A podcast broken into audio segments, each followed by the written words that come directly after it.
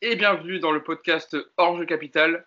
Centième numéro déjà pour, pour le podcast. On est très heureux de vous retrouver après cette longue trêve internationale et euh, pour vous, parler de, votre actualité préférée. L'actualité du Paris Saint-Germain. Bon, évidemment, on aurait préféré euh, avoir des mines plus réjouies euh, pour, pour cette centième, hein, pour, pour le, podcast. Malheureusement, évidemment, on va revenir sur cette défaite capitale contre, contre Lille samedi. C'était samedi, défaite au Parc des Princes, un but à zéro des hommes de Mauricio Pochettino et une grosse incidence au classement. On le verra tout à l'heure. Mais avant de, rentrer dans les débats, je vais vous présenter l'équipe, l'équipe titulaire qui va m'accompagner pour revenir euh, sur ce match. Je sais que vous l'attendez énormément. On a eu beaucoup de commentaires hein, pour nous dire c'est quand le podcast, c'est quand le podcast? Et bien le podcast c'est aujourd'hui. Voilà, on, est très heureux de vous retrouver évidemment pour parler, même si c'est une défaite, on est évidemment euh, content de parler de ce match avec vous. Tout d'abord, Mousse qui est avec nous. Comment ça va, Mousse? Le conseiller, euh, le conseiller clientèle aujourd'hui avec le casque. Hein. Salut Hugo, salut tout le monde. Ouais, non, en fait, je sors d'une partie de Fortnite avec Neymar. On a joué toute la nuit. Euh, J'enchaîne sur le podcast. Bah, il va avoir le temps là, comme il est suspendu euh, pour les matchs, pour le prochain match. Ah bah Alors, oui. Je, pense même que samedi, une fois qu'il est rentré chez lui, voilà, il s'est remis à jouer ou il a dû regarder sa télé-réalité, enchaîner quelques parties. Et bah grand bien lui fasse, c'est bien. D'ailleurs, on avait vu des articles dans l'équipe il a fait une préparation d'enfer. La trêve internationale lui a permis d'être de, bien physiquement. on en reparlera tout à l'heure, mais on a vu sur le match contre Lille. C'était mentalement qu'il fallait qu'il se prépare, pas physiquement.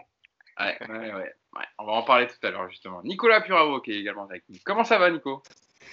Salut Hugo, salut tout le monde, ça va, ça va bien. Écoute, on a, on a noyé le chagrin dans le chocolat toute la journée d'hier, et puis, euh, et puis on attend mercredi fébrilement maintenant.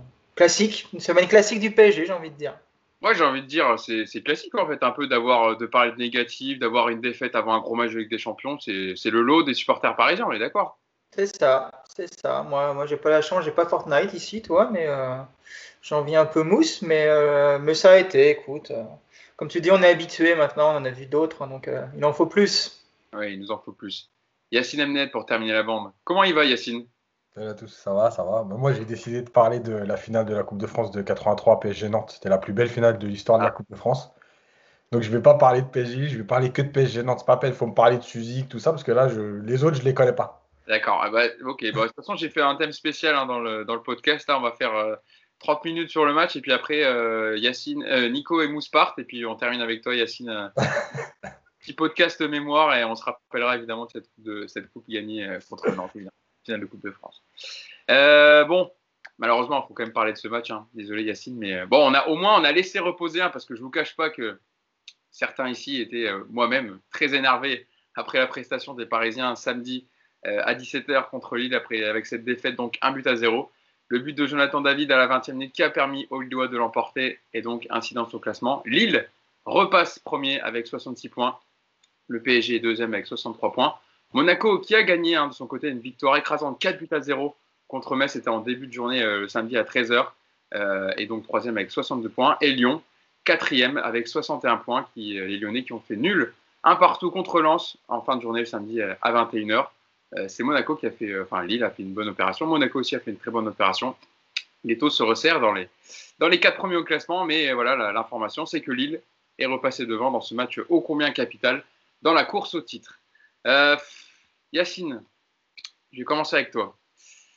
Comment commencer sur, sur ce match? J'ai envie de te dire malmené, inoffensif, sans idée, sur les nerfs. Le PSG a vraiment livré une prestation très très loin de la hauteur de l'événement face à Lille euh, samedi. On va dire que les, dix premières minutes, je ne vais pas dire que j'ai cru, mais je trouvais que ça se mettait en place. Et, puis rapidement, on n'a plus rien vu. Euh, pas de mouvement, pas d'envie des joueurs qui jouent tout seuls.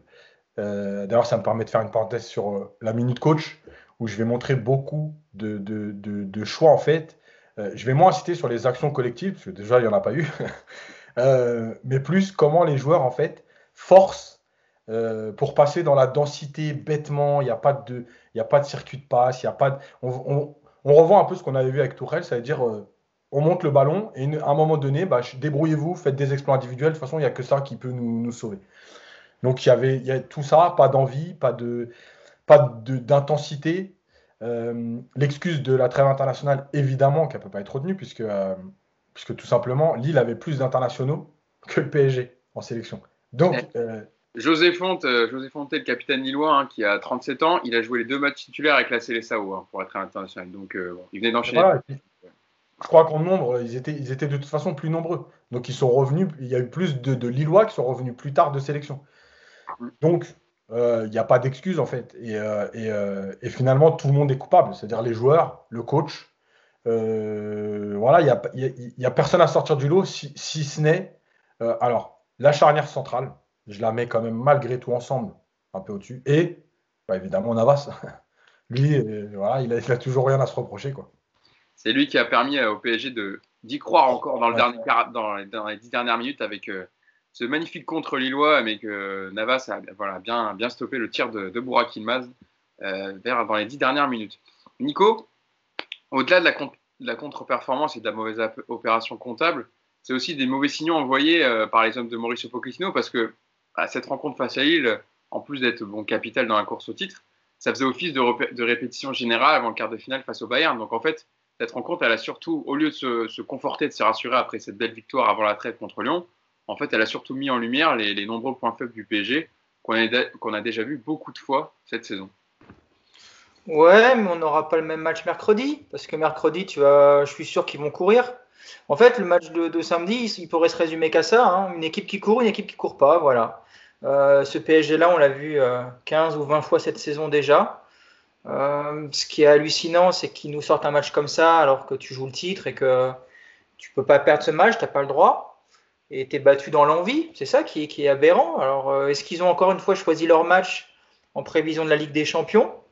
Euh, Est-ce qu'ils n'étaient pas capables physiquement de faire mieux? Moi, j'ai mon avis et j'ai vraiment le sentiment qu'ils choisissent leur match.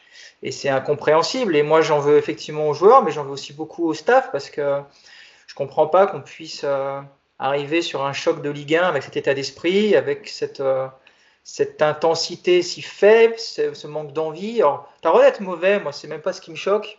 Parce que de toute façon, ils sont mauvais depuis le début de la saison, mis à part euh, 3-4 matchs qu'on pourrait ressortir du lot.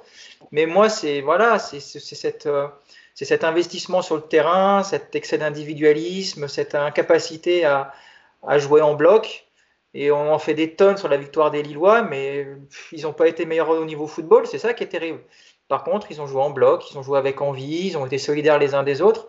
Et ça, le PSG est incapable de le faire deux matchs de suite cette saison. Donc, euh, la bonne nouvelle, c'est que bah, le prochain match au Bayern, on peut espérer qu'il qu'il soit capable de le faire. Mais cette journée de samedi, elle était épouvantable sur plein, plein de domaines. Et euh, il y a tellement à dire sur ce match. On se fait engueuler puisqu'on parle que des points posés négatifs. Mais euh, Yacine a déjà résumé tous les points positifs de la soirée. Voilà, on a déjà dit, voilà, il y a une charnière qui a été à peu près, à peu près sympa et puis un Navas irréprochable. Tout le reste, ça a été nul. Il n'y a rien d'autre à dire, c'était nul. Alors, malheureusement, Nico, il nous force à parler des points négatifs. On aimerait bien parler des points positifs comme on a vu, même s'il y avait eu 30 minutes plus compliquées. Mais voilà, malheureusement, on est, on est bien obligé. Euh, une première euh, stat avant de te lancer, Mousse. Le PSG, donc, qui a subi sa huitième défaite en Ligue 1 cette saison. C'est l'équipe qui a le plus perdu en Ligue 1 des quatre premiers au classement. Mais surtout, ça fait cinq défaites à domicile cette saison en championnat. C'est du jamais vu depuis la saison 2008-2009. C'est dire quand même euh, le, parcours des Parisiens en, Ligue 1 cette saison, qui est quand même euh, pas catastrophique parce qu'ils sont deuxième de Ligue 1, mais euh, qui ne ressemble pas aux, dernières années précédentes du Paris Saint-Germain. Mousse, comment d'un match à l'autre on peut voir autant de, visages différents du PSG on, passe des défaites contre Nantes, à Monaco, en- entre-temps avec les victoires du Barça ou celles contre Lyon avant la trêve.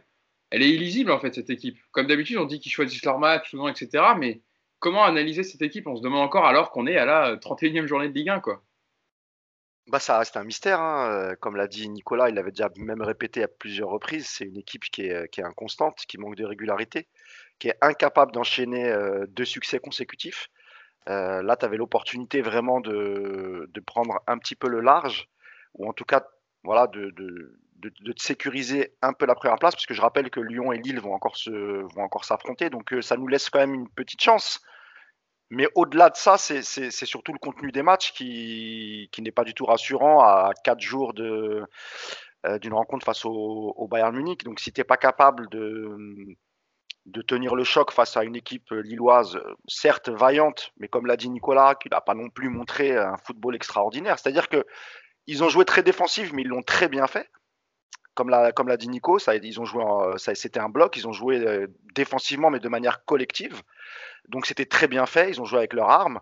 je pense qu'ils ont dû s'inspirer aussi du match qu'avait fait Monaco contre, contre le PSG, qui ressemblait beaucoup. Et puis nous, en face, on est incapable de, de, se transcender pour aller chercher ces trois points et se dire, voilà, on, gagne ce match. Et ensuite, on, on, va à Munich et on essaye de faire un, résultat là-bas.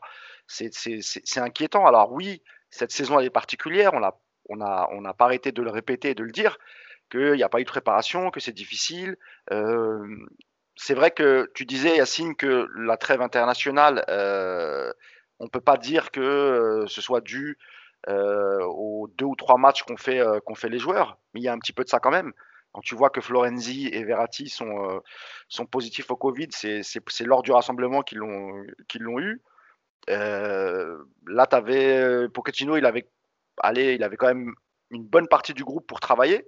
Il avait euh, plus de 10 jours pour, euh, pour essayer de préparer le match. Alors sans les Européens, c'est vrai, mais tu avais quand même tous les Sud-Américains, ce qui n'est pas, pas négligeable. Donc c'est, c'est incompréhensible. Je ne sais pas s'ils choisissent les matchs ou s'il y a eu la peur de la blessure euh, par rapport au match de mercredi. Franchement, c'est incompréhensible. Mais quand tu vois le comportement des joueurs sur le terrain, on l'a aussi déjà dit, ça c'est un match qu'on a vu, euh, enfin qu'on a vu 20 fois depuis le début de saison, que ce soit avec Tourelle et même avec Pochettino. Hein. On ne peut pas s'en prendre qu'à Tourelle, mais même euh, l'ami Maurice, on commence à se poser des questions. Est-ce que son discours il arrive à passer? Est-ce qu'il peut Enfin voilà, il y a, tout un tas de questions, on va y revenir, et notamment sur le discours du coach. c'est quand même son travail de motiver les joueurs pour aller chercher cette première place. On avait réussi à faire un beau déplacement à Lyon, on était content. Euh, et puis là, rebelote, on retombe dans nos travers euh, avec des comportements qui sont euh, inadmissibles. et là, je pense, je pense à Neymar et on en reviendra tout à l'heure, mais ouais, ça sent, ça sent mauvais et ça peut sentir très mauvais parce qu'on peut au final sortir d'une saison qui sera complètement blanche, sans titre, avec un classement il reste 7 journées ou 8 journées. Je ne sais même pas s'il euh, y a Monaco qui arrive derrière. Euh, Lyon, heureusement, a fait match nul, mais, euh, mais voilà, non, c'est très inquiétant. C'est très inquiétant. Je vais vous donner, Yacine, avant de te lancer. je voulais dire quelque chose, je voulais donner une réaction de Pochettino, mais vas-y, tu voulais dire quoi? Non, c'était juste pour rebondir sur ce qu'a dit Mousse. Moi, j'ai pas dit que la sélection, c'était pas un problème, parce qu'en fait, on avait fait un papier en plus sur cette trêve internationale qui n'avait cette saison rien à faire là. En plus, avec trois matchs, c'est-à-dire qu'avant, on avait des trêves internationales à deux matchs. Là, on se retrouve avec trois matchs en dix jours, dans une période où il y a le Covid, dans une période où les joueurs ne sont pas prêts. Donc ça, déjà, c'est scandaleux. Quand j'ai dit ça, juste, c'était pour dire que... Oui, j'ai compris, par rapport à Lille. Voilà. Lille avait plus d'internationaux. Donc normalement, si on suit le, raisonnement de tout le monde, Paris aurait dû être plus prêt que Lille. Voilà, c'est ça, c'est ce que j'ai dit. Mais évidemment que cette trêve, on l'a écrit, elle n'avait rien à faire là cette saison, même si on peut tout expliquer, mais à un moment donné, il faut quand même penser aux joueurs. Quoi. Je donne une réaction de Pochettino euh, euh, d'après-match. On lui posait la question, donc justement un peu celle que je t'ai posée, Mousse. Comment expliquer que son équipe puisse avoir euh, des visages si différents d'un match à l'autre?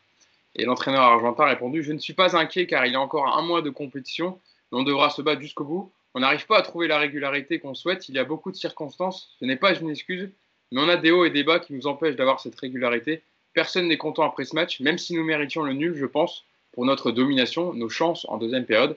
Depuis trois mois, on travaille. Mais il y a une situation qui nous empêche un peu de travailler avec cette équipe comme on le voudrait. Après Lyon, tout était positif autour de l'équipe, mais tout change d'un match à l'autre.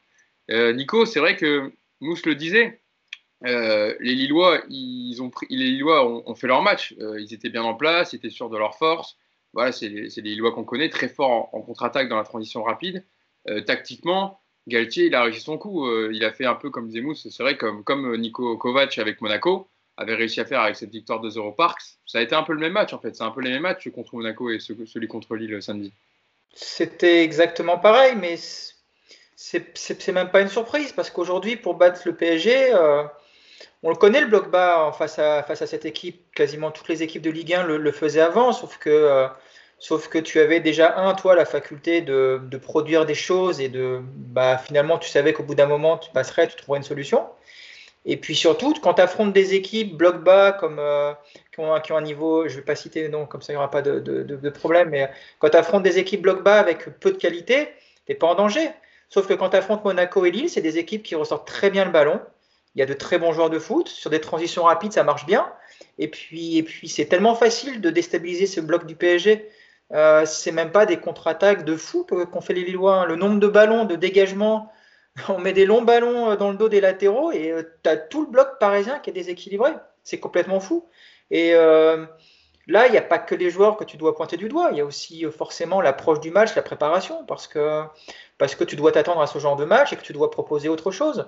Moi, je ne comprends pas que ce PSG, ça fait six mois qu'on nous explique que c'est un PSG qui n'est pas bon avec le ballon, qui est devenu une équipe de transition, de jeu d'espace. Je ne comprends pas que le PSG se positionne aussi haut sur le terrain. Quel est l'intérêt?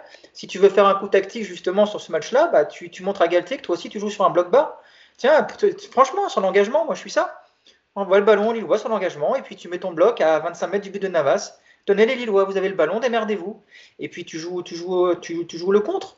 Là, tu, rentres vraiment dans le piège absolu de Galtier, qui était en plus, encore une fois, pas quelque chose qu'on n'a jamais vu, parce que Kovac a fait, Kovac a fait exactement la même chose. Et euh, encore une fois, je leur dis, c'est tellement simple aujourd'hui de déséquilibrer ce bloc parisien que c'est inquiétant pour ce genre de match.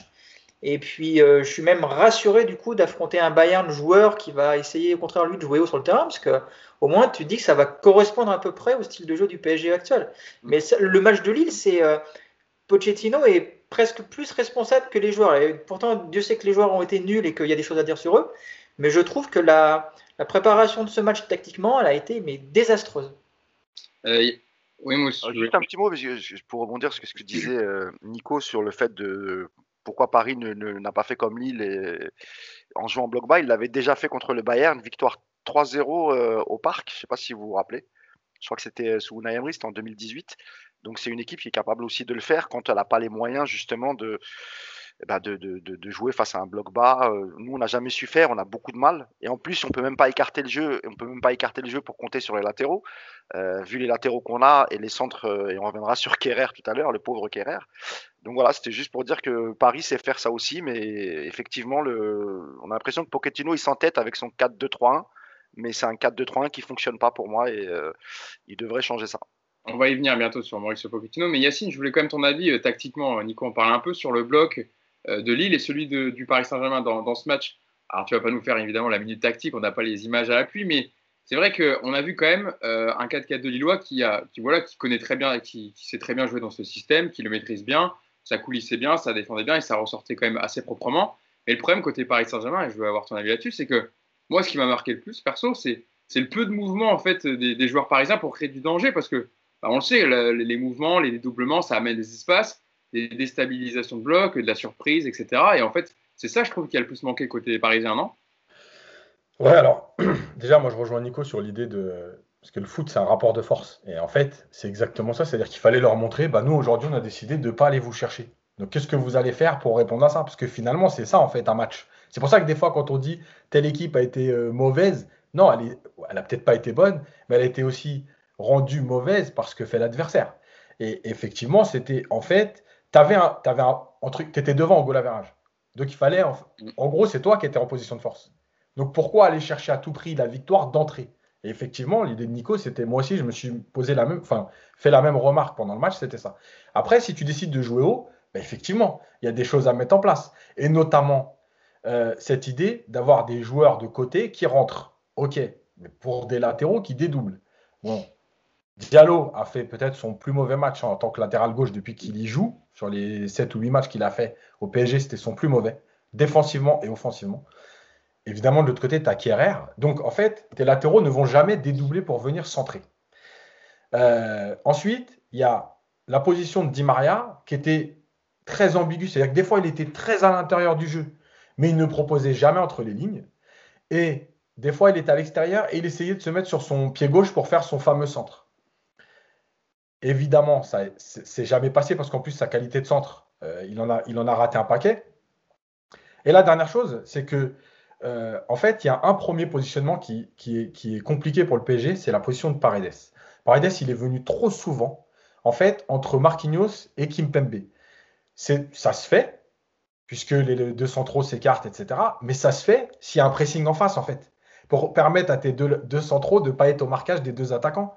Sauf qu'en vérité, les Lillois ne sont jamais venus presser. En fait, les Lillois, ils se replaçaient. et après ils attendaient qu'il se passe quelque chose.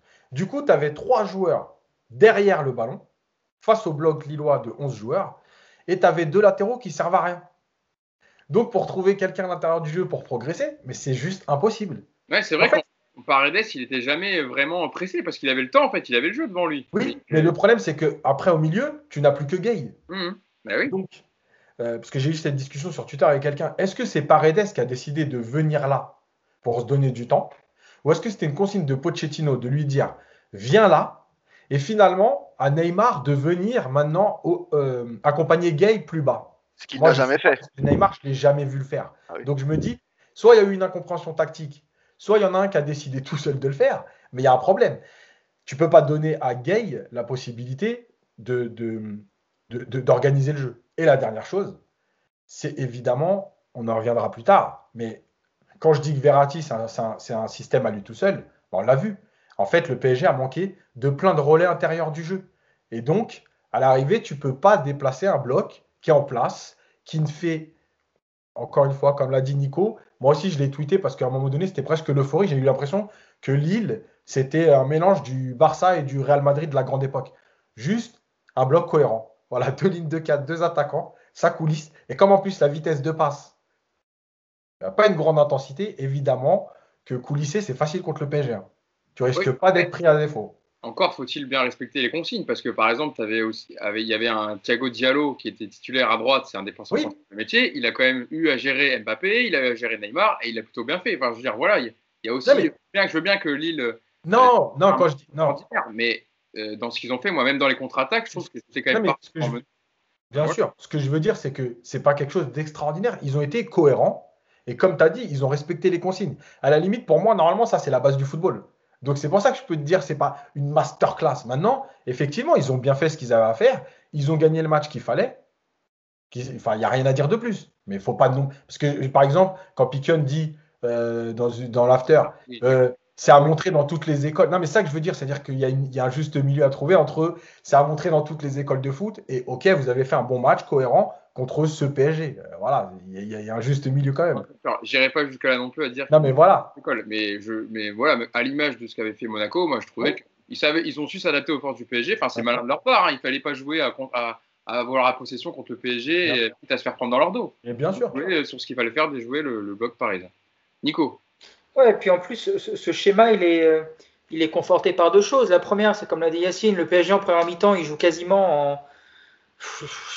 C'est un 5-1-4, quasiment ça comme compo, avec quatre attaquants devant en ligne qui proposent rien. Et donc forcément, pour les Lillois, c'est du pain béni. Et puis en plus, c'est complètement conforté par la, vitesse de jeu et de mouvement des Parisiens. Euh, ce que propose Lille avec une équipe en face qui joue vite, avec beaucoup d'appels sans ballon, avec des, dédoublements, avec du mouvement, ça aurait été un autre match. Là, euh, tu as, 8 mecs super bien positionnés, bons dans les airs, dans l'axe. C'est du pain béni quand tu joues face à des mecs arrêtés. Et euh, effectivement, le petit arrière droit de Lille, il fait son match, mais il est aidé par un, par un Mbappé qui ne fait aucun appel dans la profondeur et qui demande systématiquement le ballon euh, arrêté. Euh, Di Maria, côté gauche, c'est pareil. C'est c'est facile de prendre des mecs comme ça quand ils bougent pas et qui proposent rien. Tu sais, c'est euh, c'est bien fait ce qu'a fait Lille. Il ne faut pas le, nier. C'est cohérent, c'est efficace, c'est propre quand il a fallu ressortir le ballon et ça n'a pas été si souvent que ça. Faut quand même pas l'oublier. Il y a trois tirs de Lille dans le match, quand même pas non plus euh, un truc de dingue au niveau des contre-attaques. Mais euh, tout ça, c'est encore une fois validé parce que tu as en face de toi un PSG qui te donne cette possibilité-là. une équipe rouleau compresseur qui, qui, te propose autre chose tu as forcément des déséquilibres qui vont se mettre en place. Là, il n'y a aucun déséquilibre en face. Donc forcément, c'est assez simple à l'arrivée de cadrer ce PSG-là. Hein. Oui, non, mais en plus, dans les tirs, dans le tableau de bord, euh, Lille a tiré trois fois hein, pendant le match, trois tirs cadrés. Donc ils n'ont pas tiré, évidemment, énormément non plus. Mousse, avant qu'on passe à notre nouvelle rubrique des coups de gueule, est-ce que tu as quelque chose à ajouter sur le débat un peu tactique euh, pendant le match? Non, non, bah, tout a été dit, notamment le, le fait que Gay se retrouve seul au milieu. Donc, euh, on sait que bah, on, sait que Gay c'est pas son, son, point fort de, de faire le lien entre le milieu et, et, les attaquants. Et, ce qui m'a surpris, c'est que contrairement à Verratti quand il jouait au poste de Neymar, euh, Verratti dans les phases défensives, bah, il, redescendait au milieu, il participait au jeu, il essayait de, ou il redescendait justement pour toucher des ballons, pour pouvoir euh, essayer de toucher les, les, les, attaquants. Et même si Neymar euh, revenait de, de blessure et qui manquait de rythme, on l'a pas vu une seule fois essayer de décrocher ou aider Gay pour, euh, pour récupérer le ballon essayer aussi de trouver les attaquants devant. Donc moi, encore une fois, pour moi, le, le, le, système mis en place par Pochettino depuis le début, alors oui, ça a fait ses preuves sur certains matchs, et notamment euh, le match à, Barcelone, mais c'était face à un Barça qui n'était pas très très bien, et on a vu le, Barça au match retour en meilleures conditions, c'était pas du tout la même, la même musique. Donc moi, je pense que vraiment que, que, Pochettino, il doit, il doit trouver d'autres solutions quitte à sortir un, des quatre devant. Et je pense qu'on sera tous d'accord pour dire, par exemple, que Di Maria en ce moment, il n'est pas, pas bon. Et moi, je pense qu'il faut, voilà, il faut, il faut peut-être le, sortir quelque temps, essayer de, de, refaire un milieu à trois plus cohérent et, euh, et, et, laisser, Keane, laisser à droite ou en pointe. Mais Di Maria, pour moi, en ce moment, euh, alors peut-être que le fait qu'il est prolongé, euh, il y a un relâchement, enfin, je, je, sais pas, mais ça fait un bout de temps quand même que on n'a plus le droit au Di Maria décisif, euh, et même quand Neymar n'était pas là, alors que d'habitude, et ça on le disait, c'était souvent le cas l'année dernière pendant l'absence de Neymar, c'était Di Maria qui prenait euh, beaucoup le jeu à son compte. Et euh, il, faut, il faut voir le nombre de passes décisives qu'il avait faites à, Mbappé, mais aujourd'hui, Di Maria, voilà, quoi, il, faut, il faut le mettre un peu sur le banc et, essayer de retravailler ce, schéma tactique et proposer autre chose. une petite stat avant de passer au coup de gueule. Euh, une deuxième. Donc Paris a perdu lors de ses trois derniers matchs à domicile en Ligue 1. Il n'avait plus connu une telle série depuis septembre-octobre 2007 dans la compétition. Voilà, qui vient ajouter, euh, en plus de ce qu'on dit depuis tout à l'heure sur ces matchs à domicile très mal négociés par, par le Paris Saint-Germain. Euh, Nico Tu peux rajouter que contre Lyon, Monaco et Lille, c'est trois matchs, trois défaites, zéro but inscrit. Voilà, pas mal aussi. Cette stat, ça appuie évidemment ce qu'on dit depuis tout à l'heure. Euh, euh, Mousse, tu parlais justement du, système à changer côté, côté Pochettino, peut-être ce 4-2-3-1. On va y venir dans cette rubrique des coups de gueule. Alors, on va commencer cette, cette nouvelle rubrique avec toi, Nico, parce qu'il y en avait tellement que j'ai dit, voilà, chacun choisit ses rangs. Comme ça, ça nous permettra de parler d'un thème dans cette rubrique. Nico, on commence avec toi pour y aller dans l'ordre un peu chronologique. Toi, c'est les choix de Pochettino et sur ce qu'il n'a pas su faire pendant le match aussi, son analyse tactique du match. Juste pour te lancer, euh, il y avait une, autre, petite déclaration quand euh, la première question qu'il avait en conférence de presse. Il avait répondu comme l'entraîneur argentin Pour être sincère, je suis déçu du, résultat, de la performance de l'équipe et d'avoir perdu trois points importants. Voilà les mots de l'entraîneur parisien en, conférence de presse après la rencontre. Euh, qu'est-ce que tu voulais relever dans, ce coup de gueule contre, contre l'entraîneur argentin? Alors, Pochettino, il y a quand même quelque chose qu'il faut aussi mettre à son crédit, c'est qu'il est arrivé en cours de saison qu'il n'a pas choisi cette équipe, qu'il n'est pas responsable donc du déficit physique et collectif. Donc, euh, je pense qu'il va falloir qu'on attende l'été prochain et puis les premiers matchs de, la saison pour euh, commencer vraiment à parler de, ce qu'il apporte. Par contre, moi, je m'attendais quand même avec Pochettino à, des choses un peu plus concrètes depuis qu'il est arrivé en janvier, notamment dans l'état d'esprit de cette équipe. en plus, je sais que c'est sa méthode quand il arrive comme ça, quand il commence, dans un premier temps, il essaye de, entre guillemets, de rentrer un peu dans la tête des joueurs, de leur faire comprendre ce qu'il attendra d'eux, de leur expliquer cette, euh, ce besoin de, densité physique, d'impact, parce que c'est c'est quand même une des bases du, système Pochettino, c'est voilà, c'est de l'intensité. Et aujourd'hui, après trois mois, bah, malheureusement, le constat, il est qu'il n'y a rien qui a changé, vraiment rien du tout. Et et qu'aujourd'hui, le, système Pochettino, en fait, euh, la seule chose qui a vraiment changé depuis son arrivée, c'est cette, euh, cette compo en 4-2-3-1, effectivement, avec ce milieu avancé. Et malheureusement, aujourd'hui, on voit qu'il n'y a que Verratti qui est capable de répondre à ça. Et moi, j'en veux beaucoup à Pochettino sur le match de samedi de, de confier à Neymar ce rôle-là, en sachant pertinemment que Neymar n'a ni la capacité physique, ni l'intelligence de jeu, ni même l'envie de se faire mal comme le peut faire un Verratti.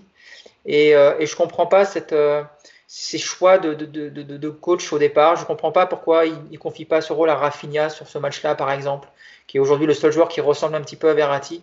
Et, euh, et je vois pas où il veut en venir aujourd'hui. Je te coupe et je te relance. Il a fait du bien d'ailleurs. L'entrée de Rafinha a fait du bien un peu. Il a essayé au moins lui de, de jouer dans les petits espaces et de, de créer un peu de danger.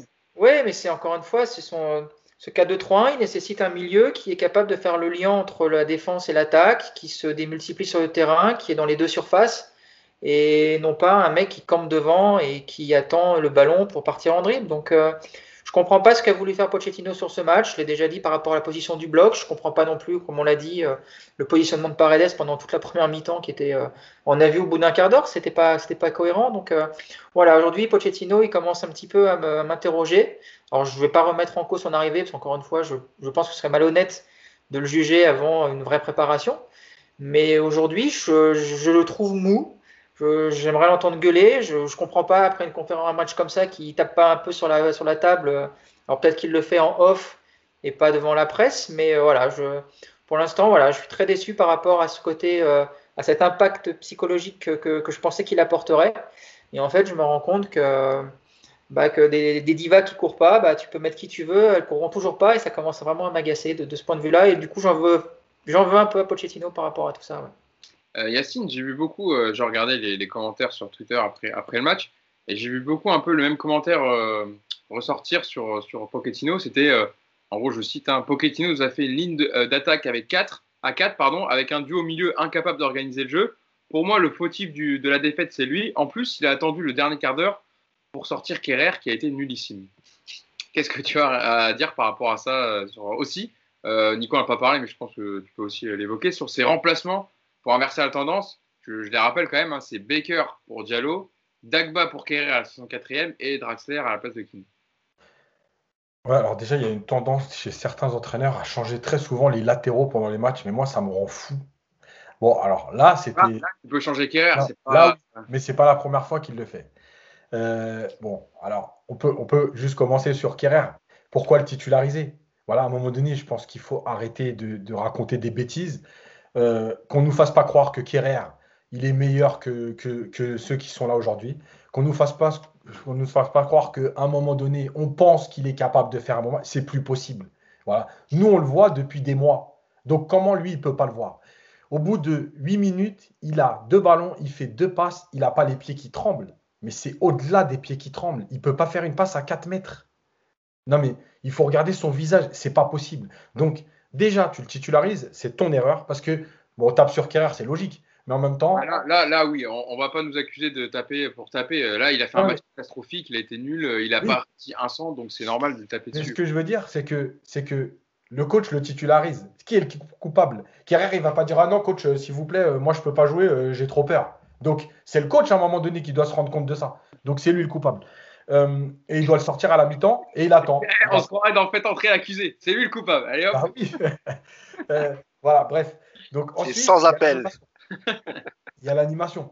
Euh, D'ailleurs, vous avez vu qu'à la mi-temps, Mbappé est repassé dans l'axe, Kine à droite. En fait, il veut rester dans son système, mais en plaçant des joueurs ailleurs, en se disant tiens, finalement, c'est peut-être pas les bons joueurs au bon poste, donc on va jouer autrement. Après, c'est Di Maria qui vient à l'intérieur en 10 et plutôt Neymar à gauche. Arrête, arrête. Arrête de, rester figé. Joue avec les qualités de tes joueurs et notamment le comportement de tes joueurs. Voilà. Euh, et comme l'a dit Nico, il y a deux choses. La première, c'est pendant le match. Effectivement, il est trop gentil. Et après le match, alors, je sais, il y a le fameux, la fameuse explication du double discours. Attention, ce qu'il dit en conférence de presse, ça ne se dit pas dans le vestiaire. Alors, pour avoir parlé avec beaucoup de joueurs aussi, professionnels, le truc de ce double discours, en fait, ça marche une fois, c'est-à-dire que le joueur dit, euh, l'entraîneur dit, je vous ai protégé dans les médias, mais voilà, voilà, voilà. Mais en fait, quand ça se répète, les joueurs ne l'entendent plus ce discours. Il faut le savoir. C'est-à-dire que les joueurs se disent, en fait, quelle est la vérité? Ce qu'il a dit en conférence de presse ou ce qu'il nous dit à nous?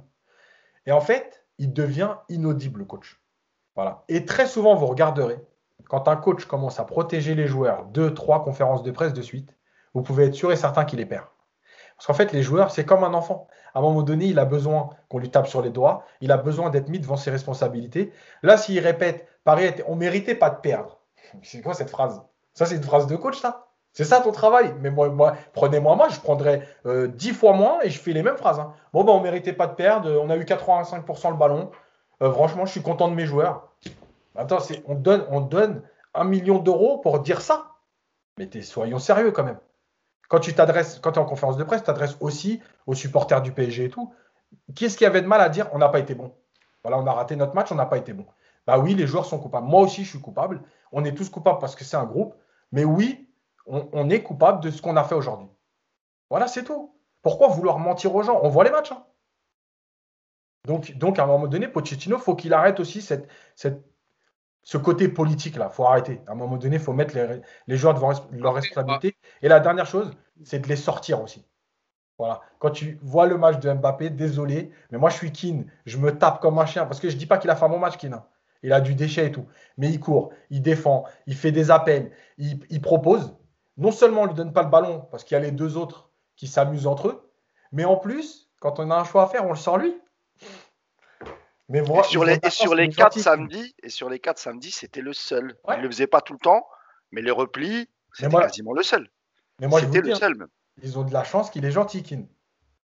Parce que moi, je vous le dis tout de suite, hein, ça ne serait jamais passé comme ça. Ça, jamais je sors comme ça. Mais Yacine, pour Kin, c'est tout bénef. Il n'y a pas d'option d'achat, il se montre. Il y a d'autres clubs qui vont être intéressés. Pour lui, moi, je pense que pour lui, ça, ça, lui va. Il sait que de toute façon, pour l'instant, il n'y a, y a, y a, y a, a, rien de concret en, ce qui concerne une future signature de, de au PSG. Il gratte du temps de jeu, il se montre. Il est certes maladroit devant, mais dans le comportement des quatre, c'est souvent le meilleur. Euh, donc pour moi, euh, Keane, euh, voilà, moi je pense qu'il est content. Il doit recevoir, Mino Raiola doit recevoir quelques coups de fil pour dire tiens, qu'est-ce qui va se passer pour lui en fin de saison? Voilà, pour Keane, tout, tout va bien. C'est surtout pour les autres, quoi, tu vois. Nico, tu voulais ajouter quelque chose hein, je, ah, je, note que Yacine, donc c'est 100 000 par mois si vous voulez prendre Yacine, du coup. Hein, parce que je veux 10 fois moins Pochettino, c'est 100 000. C'est pas beaucoup, mais c'est quand même 100 000. Hein. C'est quand même, voilà. Donc si, un club est intéressé, ben voilà, vous connaissez le tarif. Bon, allez, à 10 000. À 10 000, je dirais oui. Ah, franchement, c'est sympa de pas vouloir peser sur les finances parisiennes hein, dans cette période de Covid. Hein. Moi, c'est mon club, je suis là pour l'aider. Ouais. bah, bah vas-y bénévolement alors. Euh, quand je vois ce qu'ils donnent aux autres, il n'y a pas de raison non plus. Hein prends le petit peu, grave, on te filera le salaire de Kerrer. De toute façon, il enfin, pour ce qu'il en fait. Euh, bon, c'est la petite, euh, petit tacle euh, pour Kerrer. Mousse, je viens vers toi pour le deuxième coup de gueule. Mousse, toi, tu as choisi le rouge et le comportement de Neymar et ce qui s'est après passé dans le tunnel avec, avec Diallo, le, défenseur lillois. Alors, pour recontextualiser, Neymar, il avait, il avait rejoué une vingtaine de minutes à Lyon avant la trêve. Et puis, il n'avait plus été titularisé, surtout depuis près de deux mois. Hein. Ça a remonté au match contre Caen en Coupe de France, le 10 février, après donc cette blessure à l'adducteur. Il était euh, de nouveau titulaire, euh, l'attaquant parisien. Mais toi, ce qui t'a le plus énervé, on parlera de son match après, mais c'est ces deux avertissements qui ont conduit au rouge et son comportement. Bah ouais, donc ça fait quoi? Ça fait la troisième fois maintenant, je pense. Euh, il y a eu Marseille, euh, je sais plus Quatrième rouge au PSG. Quatrième, voilà. Et troisième cette saison, ouais. c'est ça, je parlais de cette saison en fait. Ah, donc en fait, le, le, le, le joueur n'a retenu aucune leçon. Je rappelle que la, dernière fois contre, il, se blesse sur un peu ce type d'action. Euh, il veut récupérer un ballon, il s'énerve un peu sur la, sur la touche. Finalement, il, il se blesse, absent deux mois. Euh, samedi, pendant le match, moi je l'ai observé. Je ne parle pas de son, euh, du match euh, footballistiquement parlant, parce que ça faisait deux mois qu'il n'était pas là, donc il n'a pas montré grand-chose, mais ça, à la rigueur, tu reviens de blessure, il y a un match important contre Munich. Bon, ça, je veux bien. On a senti qu'il n'avait pas trop de physique. Moi, ce qui m'a plutôt énervé, c'est son comportement avec l'arbitre. Et, en fait, sur le, deuxième jaune qu'il prend, c'est pas grand-chose, en fait. L'arbitre aurait pu ne pas lui mettre. Sauf que il n'a pas arrêté de parler avec l'arbitre, de tout contester à chaque fois. Et moi, je sentais que ça allait se finir comme ça. Et du coup, je me dis, euh, et, là, j'en reviens un peu au, c'est le coup de gueule de, Nico sur Pochettino. Euh, Pochettino doit lui parler avant le match, en lui disant voilà, euh, comme d'habitude, tu vas sans doute prendre des coups, on va sans doute te chercher, à toi de garder ton calme, on a besoin de toi pour la fin du championnat, il reste 7 ou 8 matchs. là, donc il prend un rouge. Ensuite, quand il quitte le terrain, euh, on, a vu, on a tous vu les images dans le tunnel, il va en découdre avec euh, Thiago Diallo. Euh, ça, c'est filmé, donc il y aura un rapport, il y aura un rapport des arbitres, ce qui va aggraver son cas. Donc là, il, risque de prendre peut-être trois matchs de suspension, alors qu'encore une fois, on en a besoin pour la course au titre. Donc moi, ce que je comprends pas en fait, c'est ça. C'est-à-dire que qui dans ce club peut lui parler? Son capitaine Marquinhos, jamais à la fin du match, dans le vestiaire, il osera euh, lui mettre une soufflante devant tout le monde. C'est impossible. C'est pas, c'est, pas dans le caractère de Marquinhos, qui est pourtant notre capitaine, mais ça, ça n'arrivera pas. Euh, est-ce que Leonardo va lui dire un mot? Peut-être, mais je suis pas sûr qu'il, s'énerve au point de. bah, j'allais dire le sanctionner, peut-être pas, mais en tout cas lui, mettre une vraie soufflante en, lui rappelant ses responsabilités, en lui rappelant qu'il touche un gros salaire, en lui rappelant qu'il a déjà été absent pas mal de matchs et que là il va encore pénaliser son équipe. Euh, le coach, bah, il n'a pas l'air de, il a, il pas l'air de lui en vouloir. En tout cas, il a esquivé, euh, il a esquivé le sujet après le match, lors des, déclarations d'après-match et en conférence de presse. Donc moi je comprends pas en fait. Neymar, c'est un joueur extraordinaire, on est tous d'accord. Quand il est en forme, il fait des choses admirables. Mais c'est pas possible qu'à arriver maintenant à 30 ans, qu'il ne, sache pas gérer ses émotions. Dans un match comme celui-ci, où certes, il a subi des fautes, mais ce n'était pas non plus un match de boucher. Et il venait de revenir. Donc moi, je ne comprends pas cette attitude. Soit il n'en a strictement rien à foutre d'être suspendu 3-4 matchs et qu'il va continuer à faire ses, jeux vidéo et à regarder la télé-réalité jusqu'à 5 heures du matin, euh, ou soit il a vraiment un problème mental. C'est pas, pas possible que trois fois dans la saison, il t'arrive exactement la même chose et, tu prennes euh, un carton rouge et tu pénalises tes coéquipiers. Donc moi, moi je comprends pas qui dans ce club peut parler à Neymar. Moi, j'ai l'impression qu'il n'y a vraiment personne, que ce soit du président au directeur sportif, au coach et même à ses coéquipiers. Enfin, je veux dire, Marquinhos, c'est le capitaine quand même. Quand tu vois ton joueur qui est sur la bord, et en plus, il voulait, quand, l'arbitre lui met le, deuxième jaune, il veut pas sortir tout de suite. Il fait encore son cinéma, il reste cinq minutes sur la pelouse. Et j'ai pas vu, j'ai pas vu un joueur le prendre et le sermonner ou, lui gueuler dessus en lui disant non Neymar, arrête tes conneries, rentre au vestiaire. On l'a pas vu ça, et on le verra jamais. On le verra jamais. Tout le monde baisse la tête devant Neymar, tout le monde a peur jusqu'au coach, et ça c'est pas normal. Donc on parle souvent de la prolongation, c'est acquis, machin. Moi, je sais pas si c'est acquis ou pas. Normalement, oui, parce que je vois pas quel club peut prendre un joueur qui est intermittent et qui joue 50% des matchs avec un salaire comme il a. Donc, moi, ça commence sérieusement à me gaver. Euh, j'espère que là, quelqu'un lui a parlé. On n'a pas d'écho, on n'a rien. On va essayer de, gratter et de chercher un peu. Moi, j'y crois pas du tout. Mais il va vraiment falloir qu'il travaille là-dessus. Surtout s'il prolonge de 5 ans jusqu'en 2026. Euh, ça va être ça tout le temps. Et tu as l'impression qu'en Ligue 1, parce qu'en Ligue des Champions, on ne le voit pas trop faire ça. Hein. On, sait que, on sait que les arbitres UEFA sont très sévères et qu'en général, en Ligue des Champions, tu fais pas le con. Mais en Ligue 1, j'ai l'impression qu'il en a strictement rien à foutre. Et il sait très bien ce que ça va lui apporter. Que du négatif. Hein. Et il continue, il continue à parler, il veut se battre dans les couloirs, etc. etc. Et ça, pour moi, c'est. Je sais que les gens n'aiment pas ce terme de faute professionnelle, mais là, en l'occurrence, c'en est une. Parce que d'aller chercher encore la bagarre dans le tunnel, c'est que tu aggraves ton cas et tu vas prendre des, des, des, journées de suspension en plus. Et encore une fois, tu vas pénaliser ton équipe. Tu as raison de dire ça, Mousse, parce que d'ordinaire, quand tu, quand tu exclus après deux cartons jaunes, en général, tu n'as pas une sanction trop lourde de la part de la commission de la discipline. As, tu prends un match de suspension en ah général. Et sauf que, euh, comme euh, il y a eu cette bagarre dans les vestiaires, cette explication, voilà, où il y a même des vigiles qui ont été. Euh, qui ont dû voilà, s'interposer pour séparer Diallo et, Neymar, bah, l'incident, cet incident, ça risque de, le desservir et de, et donc de lui valoir des matchs de suspension en plus. Quoi. Donc c'est sûr qu'il manquera le match contre Strasbourg, mais possiblement aussi d'autres matchs. Ben, Nico, c'est vrai que quand tu regardes le bilan de Neymar en Ligue 1, c'est 13 matchs disputés sur 31. C'est quand même très très peu pour un joueur que tu payes 36 millions d'euros par an. Alors, il y a intérêt à sortir un match énorme contre le Bayern pour se faire pardonner, mais c'est quand même toujours les mêmes problèmes, toujours les mêmes problèmes de comportement. Euh, émotionnellement, on en parle depuis combien d'années où il craque comme ça, que ce soit avec le Brésil, avec le PSG, avec le Barça? C'est à 30 ans, il a toujours pas compris qu'il fallait euh, mettre de la pelouse dans son vin et surtout de pas euh, péter les plombs comme ça. Quoi. Et encore une fois, on est la 31e journée. Il n'a pas joué depuis deux mois et, il prend un rouge. Il a joué, ouais, il y a eu 43 matchs du PSG cette saison, il en a joué 20. Voilà, c'est ce que c'est dramatique ce bilan. Et puis, euh, ce que, ce que tu dis, Mousse, c'est vrai, mais c'est une chialeuse, Neymar. On l'a acheté, c'était déjà une chialeuse, et ça l'est encore plus à Paris, parce parce qu'on lui a déroulé le tapis rouge, parce qu'il croit que tout est acquis, il croit que la Ligue 1 est à ses pieds, et que dès qu'il réussit pas de dribble, il commence à chouiner parce qu'on lui a pris le ballon et qu'on lui a mis un coup. Voilà, c'est un comportement, mais il va bien avec, euh, avec dans, ce PSG, parce que globalement, c'est quand même une équipe de chialeux de toute manière. Dès que, dès, que non, mais c'est vrai. Euh, dès que dès qu'ils sont accrochés, ils sont pas contents. Dès qu'il y a un mec qui tire le maillot, on a l'impression que c'est un, scandale d'État.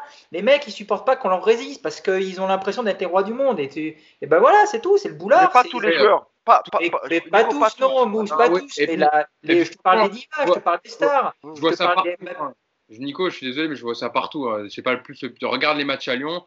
regarde les matchs de Marseille, etc., les joueurs qui tombent, etc. Tout le monde chigne maintenant. Je trouve que c'est un peu généralisé au foot et pas qu'au Non, mais il y a un côté, Hugo, où Nico, il a pas tort. Il y a un côté où nous, on est le PSG. Euh, voilà, faut pas nous arbitrer comme les autres. Euh, tu sais, il a, il a pas complètement tort, Nico. Euh, alors moi, je ne mettrais pas tout le monde dans le même lot. Euh, tu vois, des mecs comme Kimpembe, Marquinhos, Navas, euh, tu vois, même Florenzi, tu vois, les mecs qui font leur match, bon ou pas bon, mais tu les vois rarement faire du cinéma autour de l'arbitre, etc. Par contre, un mec comme Paredes, un mec comme Neymar, mais c'est pas possible. Franchement, c'est pas possible. Quand tu et, encore, il y a, une image qu'on, a vue, que j'en ai pas parlé, c'est le coup de pied qu'il met à Benjamin André lorsqu'il prend le jaune ils sont autour de, Diallo, il lui met un petit coup de pied et, ça a été, enfin, on, a revu les images sur, sur, les réseaux. Non, mais tout ça, c'est pas possible, euh, Hugo. Et tu as l'impression que Neymar, quand il est sur le terrain, on n'a pas le droit de le toucher. Alors, c'est vrai que Benjamin André, il a, il, a, plutôt eu un jeu agressif samedi, mais euh, voilà, c'est le jeu. C'est comme ça. À, à, nous aussi d'être pareil, tu vois, d'être de, agressif dans, dans, le bon sens du terme. Mais, Neymar, parfois, c'est trop. Et ça agace les arbitres, Hugo. Ça agace les arbitres de toujours venir parler, de, tu vois, de montrer ta chaussette, ton tibia en disant oui, il m'a fait mal, ceci, cela. L'arbitre, au bout d'un moment, il dit ok, bah, la prochaine fois, je vais pas te louper, mon coco. Et c'est exactement ce qui s'est passé sur le, sur, le, sur le deuxième jaune. Et moi, je, voilà, moi, ça, franchement, ça, ça me met hors de moi le, le, comportement qu'il a eu. Deux mois d'absence, tu reviens. Et bim, badaboum, trois tu vas sans doute prendre trois matchs je suis pas en train de défendre, je défends pas Neymar. c'est bien, c'est bien. Euh, quand on parlait de, Nico, je te reste la parole, mais parler de l'ensemble des Parisiens qui euh, seraient toujours à se plaindre, moi je le vois partout sur toutes les pelouses à chaque fois, donc c'est pas propre au, PSG, c'est ça que je voulais dire. Nico, quand, je te parle d'une équipe de chialeuses, évidemment pas tous, évidemment qu'il y, y, a des joueurs qui, qui, ont un autre état d'esprit, mais quand tu regardes aujourd'hui les têtes d'affiche de ce PSG, je suis désolé, c'est des chouineuses. Dès que Neymar il est touché, ils sont 10 à arriver autour de lui pour l'aider, pour euh, venir au secours parce que monsieur a pris un coup. Et ça, c'est pas possible ce comportement-là. Quand tu passes ta vie à, pleurer sur le terrain parce que tu n'arrives pas à rentrer un dribble, il y a un moment où forcément tu fais chier tout le monde. Et puis alors, euh, la mousse, il est énervé sur le comportement de Neymar, il a raison, mais, mais on parle pas du jeu alors, parce que le jeu, il est encore pire que tout sur le, sur le match de samedi. J'ai quelques stats et je te lance sur le, sur le sportif. Si on regarde les statistiques du match de Neymar, on va dire si on regarde le verre à moitié plein, on se rend compte qu'il a quand même, ça a été un des Parisiens les plus dangereux. Il a eu cette frappe, euh, cette belle frappe en, première, enfin ce retour acrobatique qui aurait pu, qu'il aurait pu scorer, cette tête là sur, à bout portant euh, aurait pu marquer, il aurait même pu prendre le pied, ça aurait pu rentrer. Euh, trois dernières passes avant un tir, il a touché 77 ballons et il a subi six, voilà, il a subi six fautes. voilà, bon, il a eu quand même quelques situations, même en deuxième période de cette frappe. Je dis pas que son match a été parfait, incroyable, mais ça a été dans l'agonie des Parisiens un des plus dangereux, on va dire oui, sauf que dans le PSG actuel, c'est pas un Neymar individualiste qui va te faire du bien. Voilà. en plus, tu, reviens de blessure. Tu n'es pas en rythme. Tu as besoin de retrouver de la confiance. Tu as besoin de fluidifier le jeu. Et tu vois, qu'est-ce que tu fais pendant 90 minutes? Tu prends le ballon, tu baisses la tête, tu pars en dribble. Il a fait que ça pendant tout le match. À part les 10 premières minutes où il a donné un petit peu le change en faisant quelques bonnes passes. Après, ça a été le Neymar classique de j'ai pas assez de rythme, les dribbles ils passent pas, mais je vais quand même m'entêter parce que j'ai envie de rentrer un dribble avant de rentrer chez moi. Et ça, moi, j'en peux plus de voir ce mec-là. Et aujourd'hui, je suis désolé, le PSG a fait combien de bons matchs dans la saison? Euh, depuis, enfin, depuis Pochettino est arrivé, forcément, il n'a pas beaucoup joué, mais aujourd'hui, quand tu regardes les bons matchs du PSG, cette année, il y a eu, on va dire, allez, Manchester là-bas en Ligue des Champions, et puis il y a eu Barcelone à l'extérieur et Lyon à l'extérieur. Sur ces trois matchs, il y a deux matchs où Neymar il n'est pas là. Et moi, je ne pense pas que ce soit du hasard. Si à chaque fois que le PSG sort une bonne prestation, Neymar, il n'est pas là. Alors, le côté euh, le PSG est meilleur que Neymar, j'en sais rien. Le, grand Neymar qui rentre dans un projet collectif, évidemment, qui va te bonifier ton équipe. Mais le Neymar qu'on voit, allez, 75% du temps, à savoir, je joue pour ma gueule, je joue pour faire chier l'adversaire. En plus, lui, il m'a mis un coup, donc je vais l'humilier pendant 20 minutes parce que ça va me faire du bien à mon ego. Ce mec-là, il te pourrit le collectif, il te fait pas du bien. Et comme tu n'as pas un coach capable de lui dire tu m'emmerdes, tu sors, tu n'es pas capable d'appliquer les consignes, eh ben on va avoir ça encore, encore, encore. Oui, parce qu'il faut pas, il faut pas froisser sa majesté, il faut rien lui dire. Il est en période de négociation, donc on doit rien dire, on doit rien faire. C'est un problème parce que justement, toi, on parlait du rôle de Verratti. Neymar, aujourd'hui, tu lui demandes de jouer dans un rôle à la Verratti d'un meneur de jeu ou d'un attaquant qui va décrocher, mais il ne le fait pas parce que ça l'emmerde. Il va ah faire que ce qu'il a envie de faire sur le terrain. Et à partir du moment où tu. Eh, mais André, il lui est rentré dans la tête, mais, avec, mais en claquant des doigts. Il lui a tiré deux fois le maillot, c'était terminé. L'autre, il a dégoupillé. Mais t'imagines ce que ça va donner euh, mercredi euh, à Munich? Puisque il, il va se faire bouffer physiquement.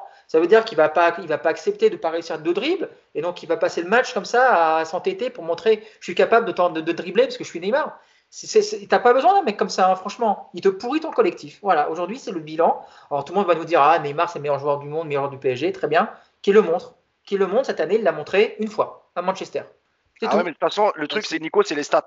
On va te dire, oui, en 4 ans, il a mis tel tant de buts, tant de passes décisives, etc. Et, et, tout ça en manquant la moitié des matchs. Donc, c'est un dieu vivant, c'est le meilleur du monde. Non, moi, je suis d'accord avec Nico. Quand tu prends un joueur comme ça, c'est un joueur qui, doit te faire gagner ton équipe et qui doit t'emmener dans un collectif. Or, depuis qu'il est arrivé, Neymar, à part sur certains matchs, on ne l'a jamais senti comme meneur de. Enfin, meneur d'hommes, meneur d'équipe, dans, un collectif en tout cas. À chaque fois qu'il a été bon, c'était souvent individuellement et ça n'a jamais, ça, a été très rarement euh, collectivement. Le match à Barcelone, il n'est pas là. Nico a raison. C'est pas un hasard si, si l'équipe joue euh, de manière plus collective, sans stress. Et tu sais très bien, euh, Hugo, que si tu passes pas le ballon au bon moment, je crois qu'il fait une soufflante à Kerrer. Bon, c'est vrai que Kerrer, il fait une frappe. à un moment, Neymar attend Kerrer lui, lui, lui remettre dans la ah surface et puis il l'envoie dans la tribune. Et puis tout de suite, l'agacement de Neymar, il lève les bras et tout. Mais, mais, mais, mais que devraient dire les autres joueurs lorsqu'ils voient Neymar s'entêter, perdre le ballon et ensuite mettre les mains sur les hanches et, gueuler? Qu'est-ce que les autres doivent dire? Mais peut-être ils ont envie de le bouffer à ce moment-là, tu vois. Mais ils disent rien, ils baissent la tête parce que c'est Neymar. Et il faut surtout pas le, il faut pas le froisser. Et ça, et ça, ça c'est insupportable, quoi. Yacine, ton avis sur, sur le match de Neymar et sur son comportement sur l'ensemble de son match? Alors, la première chose, c'est que, en fait, tout ça, c'est du cinéma. Euh, Neymar, quand il va chercher son rouge, moi je le vois d'avance. Je sais qu'il veut un deuxième jaune et qu'il veut son rouge pour justifier sa prestation dégueulasse. Voilà, c'est ça qu'il cherche. Comme ça, ils vont dire, il a pris un rouge et on va oublier sa prestation, elle est horrible. Voilà. Et quand il va chercher son rouge, vous regarderez 9 fois sur 10. C'est des rouges de merde. C'est des rouges où il va aller chercher. C'est limite s'il ne met pas une claque à un joueur pour dire à l'arbitre, mets-moi un jaune, s'il te plaît, comme ça tu vas m'expulser. Et ça va pouvoir justifier que je suis nul aujourd'hui. Bah, André, il lui met la main sur le visage. Hein, ah oui, mais c'est du cinéma. C'est du cinéma. C'est pour justifier sa médiocrité. La deuxième chose, c'est que c'est le seul côté où euh, il y a une explication, c'est tu n'es pas en rythme, tu rates des choses, donc tu es frustré. Moi, j'ai déjà expliqué que quand tu n'es pas en rythme, il faut jouer simple. C'est le moment où les joueurs, jouent, les joueurs de foot jouent le plus compliqué. Résultat, tu joues compliqué, tu rates encore plus, tu es encore plus frustré, etc. Et c'est l'engrenage. Comme tu as un coach qui est à genoux devant toi et qui te regarde faire ton cinéma, bah, effectivement, le mec continue à faire ses conneries. Donc ça, c'est la deuxième chose. La dernière chose, c'est que, en fait, rappelez-vous ce que j'avais dit. Moi, si je joue Neymar aujourd'hui, je suis joueur professionnel, j'affronte Neymar. Je rentre sur le terrain, j'attends le premier ballon au bout de 9 secondes. Je vais sur lui, je lui fais une faute, je le relève et je lui dis ah, c'est toi qui te prends pour le meilleur joueur du monde. Mais t'es un tocard, toi. Et je m'en vais. Le match est terminé. 9 secondes, le match ah est terminé. Je sais que Neymar il va prendre le ballon et va venir me défier pendant tout le match. Voilà. Le match, il est terminé, je vous le dis. Et tout le monde le sait. Quand André il a ce comportement, quand il vient lui parler au sol, il sait très bien ce qu'il fait. D'accord André, c'est pas un enfant de cœur. Hein. Moi, je l'ai vu dans des matchs. C'est un peu euh, l'ambiance Thiago Motta, ça met des coups et tout. Mais André, quand il vient en rajouter sur ce match-là, ils savent très bien. Vous lui dites deux phrases à ce débile, et vous êtes sûr que son match est terminé? Débile, débile. Euh. bien sûr que c'est un débile. mais soyons sérieux deux minutes. Sur le terrain, d'accord, mais. Mais non, mais soyons. Bah oui, bah, bien sûr, je parle sur le terrain. non, mais, ah, oui. ah, non, mais Yacine, je préfère préciser. Tu sais, des non, non, mais oui, c'est sur le terrain. C'est un débile. On dirait un mec de quartier. J'ai failli, failli m'étouffer, Yacine. Eh, mais eh, t'as vu le petit pont que je t'ai mis? Et toi, tu es obligé de répondre parce que tous tes potes, ils vont te charrier pendant six mois. Donc, tu prends le ballon et tu essayes de remettre un petit pont au mec. Ben lui, c'est ça qu'il fait comme match au plus haut niveau. On est en train de parler du plus haut niveau. Et la dernière chose, c'est que moi, j'ai un avis différent de Mousse par rapport à la Ligue des Champions. Rappelez-vous de sa finale contre le Bayern, où il est à deux doigts de prendre un rouge. Il met un coup de coude à un mec, il essaye de lui mettre un coup de pompe et il le rate. Pourquoi? Ben Parce qu'il sent que la finale elle est en train de lui échapper et qu'il va falloir justifier qu'il n'ait pas été au niveau de la finale. Voilà, ces cartons, c'est pour détourner l'attention. Et la dernière chose, c'est qu'il est bipolaire, je crois parce qu'il s'embrouille avec Diallo. Après, il vient parler à Diallo tranquillement et il s'embrouille de nouveau. Pourquoi il s'embrouille de nouveau? Bah, Parce qu'il y a 19 mecs de la sécurité et qu'en vérité, il va rien se passer. Air bagarre. Voilà. C'est du cinéma, ce mec. Moi, je vous le dis. Hein. et franchement, ça me fait mal au cœur de le dire. Casse-toi. Voilà. Casse-toi. Vendez-le, casse-toi. Et franchement, ça me fait mal au cœur parce que c'est un vrai joueur de foot quand il a envie. C'est un joueur qui est moins individualiste qu'on le pense. Mais franchement, casse-toi. Voilà. Avec les 30 millions de salaire qu'il y a, il y a de quoi prendre deux joueurs tranquilles qui, font, qui vont peut-être pas être spectaculaires comme ça, mais qui vont faire leur taf sur casse-toi. Voilà. Et, emmène Mbappé avec toi, allez dans le même club, allez vous faire plaisir. Parce que dans la minute coach, je vais montrer des séquences. Non, mais je vous. non, mais, ah, il est en roue libre, je sais pas. En roue libre total. J'avais prévu le J'avais pas chauffé, Yacine. Moi, je vous dis. Oh là, je m'en vais, j'ai peur. calme-toi, Yacine, calme-toi. Il faut encore des joueurs quand même pour faire la saison. C'est bon. A même des accessoires maintenant, c'est incroyable ce podcast. Calme-toi. Je me calme. Je sais pas si vous vous rendez compte, les autres, non mais quand ils les voient faire leur truc là, mais moi je sais pas comment ils font pour ne pas réagir, je vous jure. Eh, moi j'ai pas joué à un grand niveau, mais en, niveau régional, même national, mais CFA2, tout ça, franchement, déjà dans les équipes, y a, quand tu fais ça, dans le vestiaire ça part en sucette. Mais là, quand tu les vois les deux, les mecs ils se tapent, ils courent pour récupérer des ballons, tu leur donnes et ils s'amusent mais moi, je pète un. Je te jure, dans le vestiaire. tu vois, ah, Hugo, juste un mot. C'est, je, comprends la colère de, de, Yacine et, honnêtement, il y, a, beaucoup de gens de plus en plus maintenant. Tu, lis les commentaires sur les réseaux sociaux qui, ont un peu le même raisonnement, le même raisonnement, pardon, en, demandant le départ de, Neymar ou, ou d'Mbappé. Tu t'imagines là où on en est? C'est-à-dire que c'est quand même un génie euh, Neymar du, ballon quand il, comme l'a dit Yacine, quand il est en forme, il fait des choses extraordinaires. On se rappelle du match face à Liverpool. Il y a, plein de matchs où vraiment on, est resté scotché par la, par la beauté de son jeu, les, gestes qu'il invente, etc. Mais tu te rends compte que ce que c'est que des supporters parisiens, tu en arrives à, demander le départ d'un mec comme Neymar, voire Mbappé. C'est incroyable. Quand, ces deux-là signent en 2017, pour nous, c'est inespéré. On, s'attendait tous à, ce qu'Mbappé signe au Real. Euh, euh, Neymar, c'était quasiment de l'impossible de le faire venir au PSG. Et en fait, c'est ce club qui, j'allais dire, qui les rend comme ça, mais c'est un peu ça.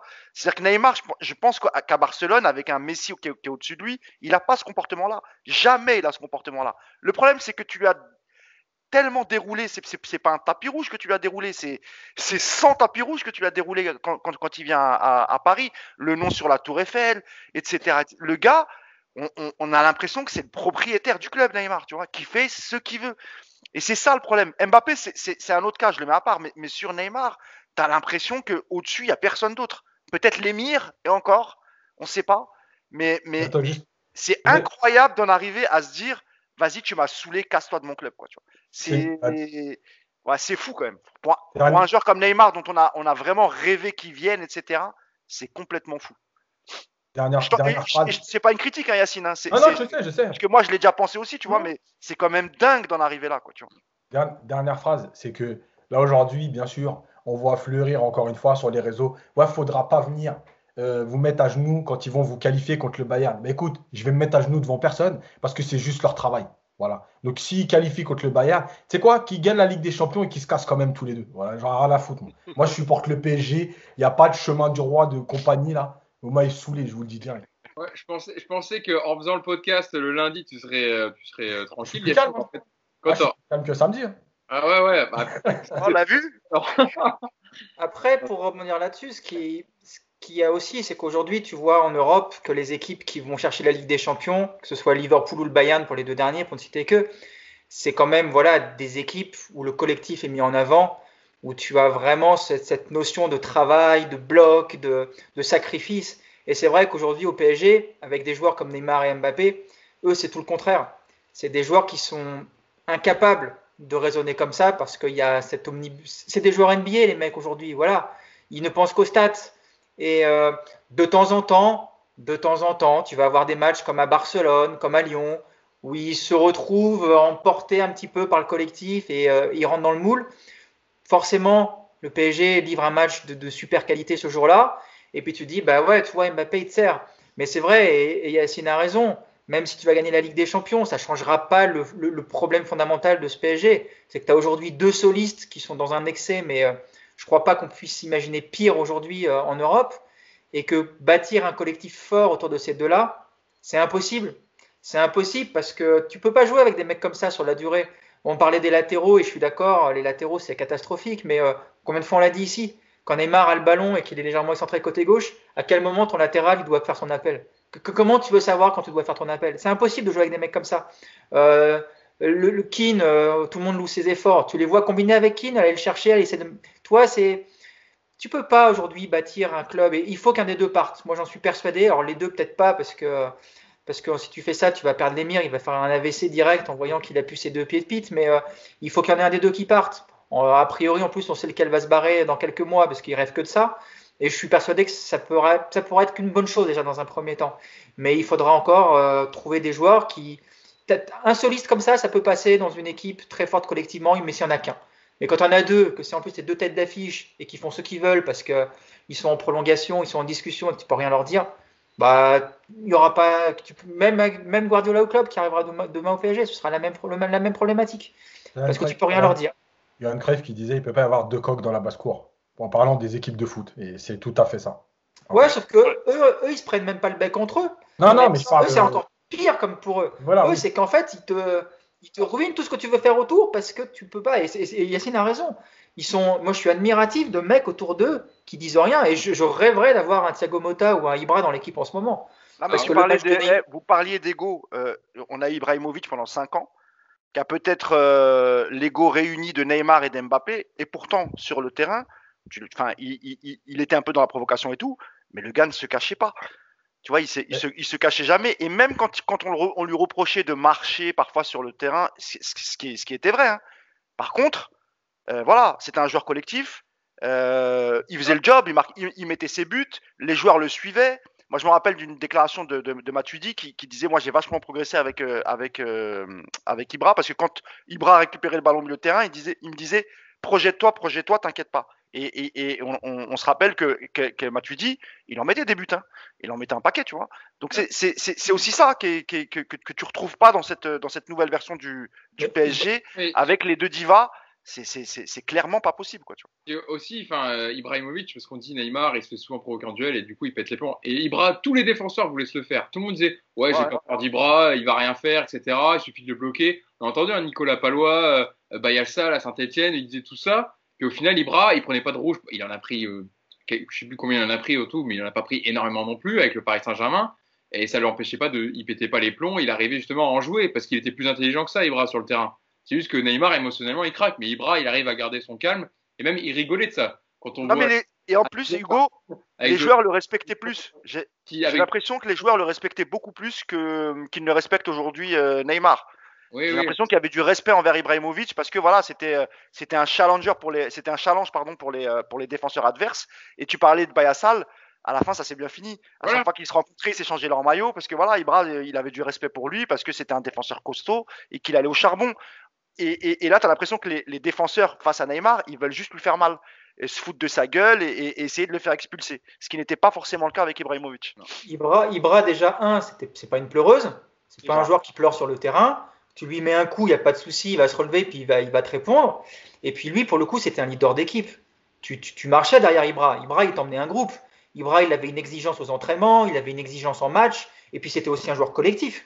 Ibra, il n'a jamais été dans un excès individualiste. Alors, effectivement, il, il, a tiré beaucoup de ballons, il a marqué beaucoup de buts, mais il avait toujours un souci collectif. Le nombre de passes décisives d'Ibrahimovic dans une saison, c'était impressionnant. Et encore une fois, tu le suivais parce que c'était un leader d'équipe. Neymar ne sera jamais un leader d'équipe. Un leader technique, oui, parce qu'il est, on peut dire ce qu'on veut, c'est un joueur formidable, mais jamais tu, vas marcher avec Neymar parce qu'il t'emmènera jamais ton équipe derrière lui. Ça, c'est, tu peux pas les comparer, hein, franchement. Et euh, quand on fera le bilan des années Neymar dans quelques années et qu'on comparera avec les années Ibrahimovic, euh, les progrès, le, pas qu'a sauté le PSG avec Ibrahimovic, c'est incomparable avec ce que Neymar t'aura apporté au bout du compte. On va, on va encore se planquer dans cette finale de Ligue des Champions au rabais dans une formule bizarre, mais Neymar sportivement, il nous a apporté quoi? Aujourd'hui, ah, c'est sa quatrième saison là à Paris. Il a apporté quoi Neymar? Quels, sont les progrès du PSG avec Neymar? On va un peu avancer parce qu'on a, on a pris beaucoup, beaucoup de temps sur Neymar. Alors, euh, je sais que le débat était intéressant, mais euh, euh, contrairement à ce que vous pensez, hein, c'est pas le coup de gueule de Yacine. Hein. J'ai pas encore fait le coup de gueule de Yacine. voilà, parce que là, on, a parlé un peu évidemment de Neymar, mais de base, c'était le coup de gueule de Mousse. Mais voilà, il y avait évidemment énormément de choses à dire, mais on va essayer un peu d'avancer parce qu'on a été. juste une question T'as toujours le parapluie, Nico? Ouais, je l'avais prévu pour le coup de gueule de Yass. Ah, bah, je pense que il sera moins, tu seras moins colérique sur ton coup de gueule, Yass. Ouais, ouais, c'est clair. C'est ça, qui est, c'est ça la magie de, de Yacine. Alors, Yacine, toi, ton coup de gueule, c'est, ça, ça concerne Leonardo.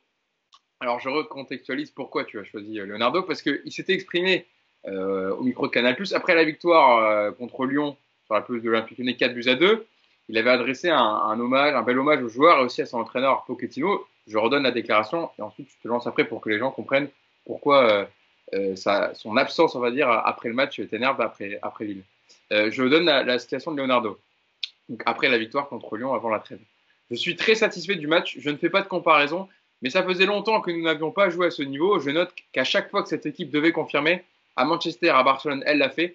Elle a repris la première place du championnat d'une belle manière tout est plus difficile et pas que dans le foot. Je prends pour l'exemple la situation de notre coach.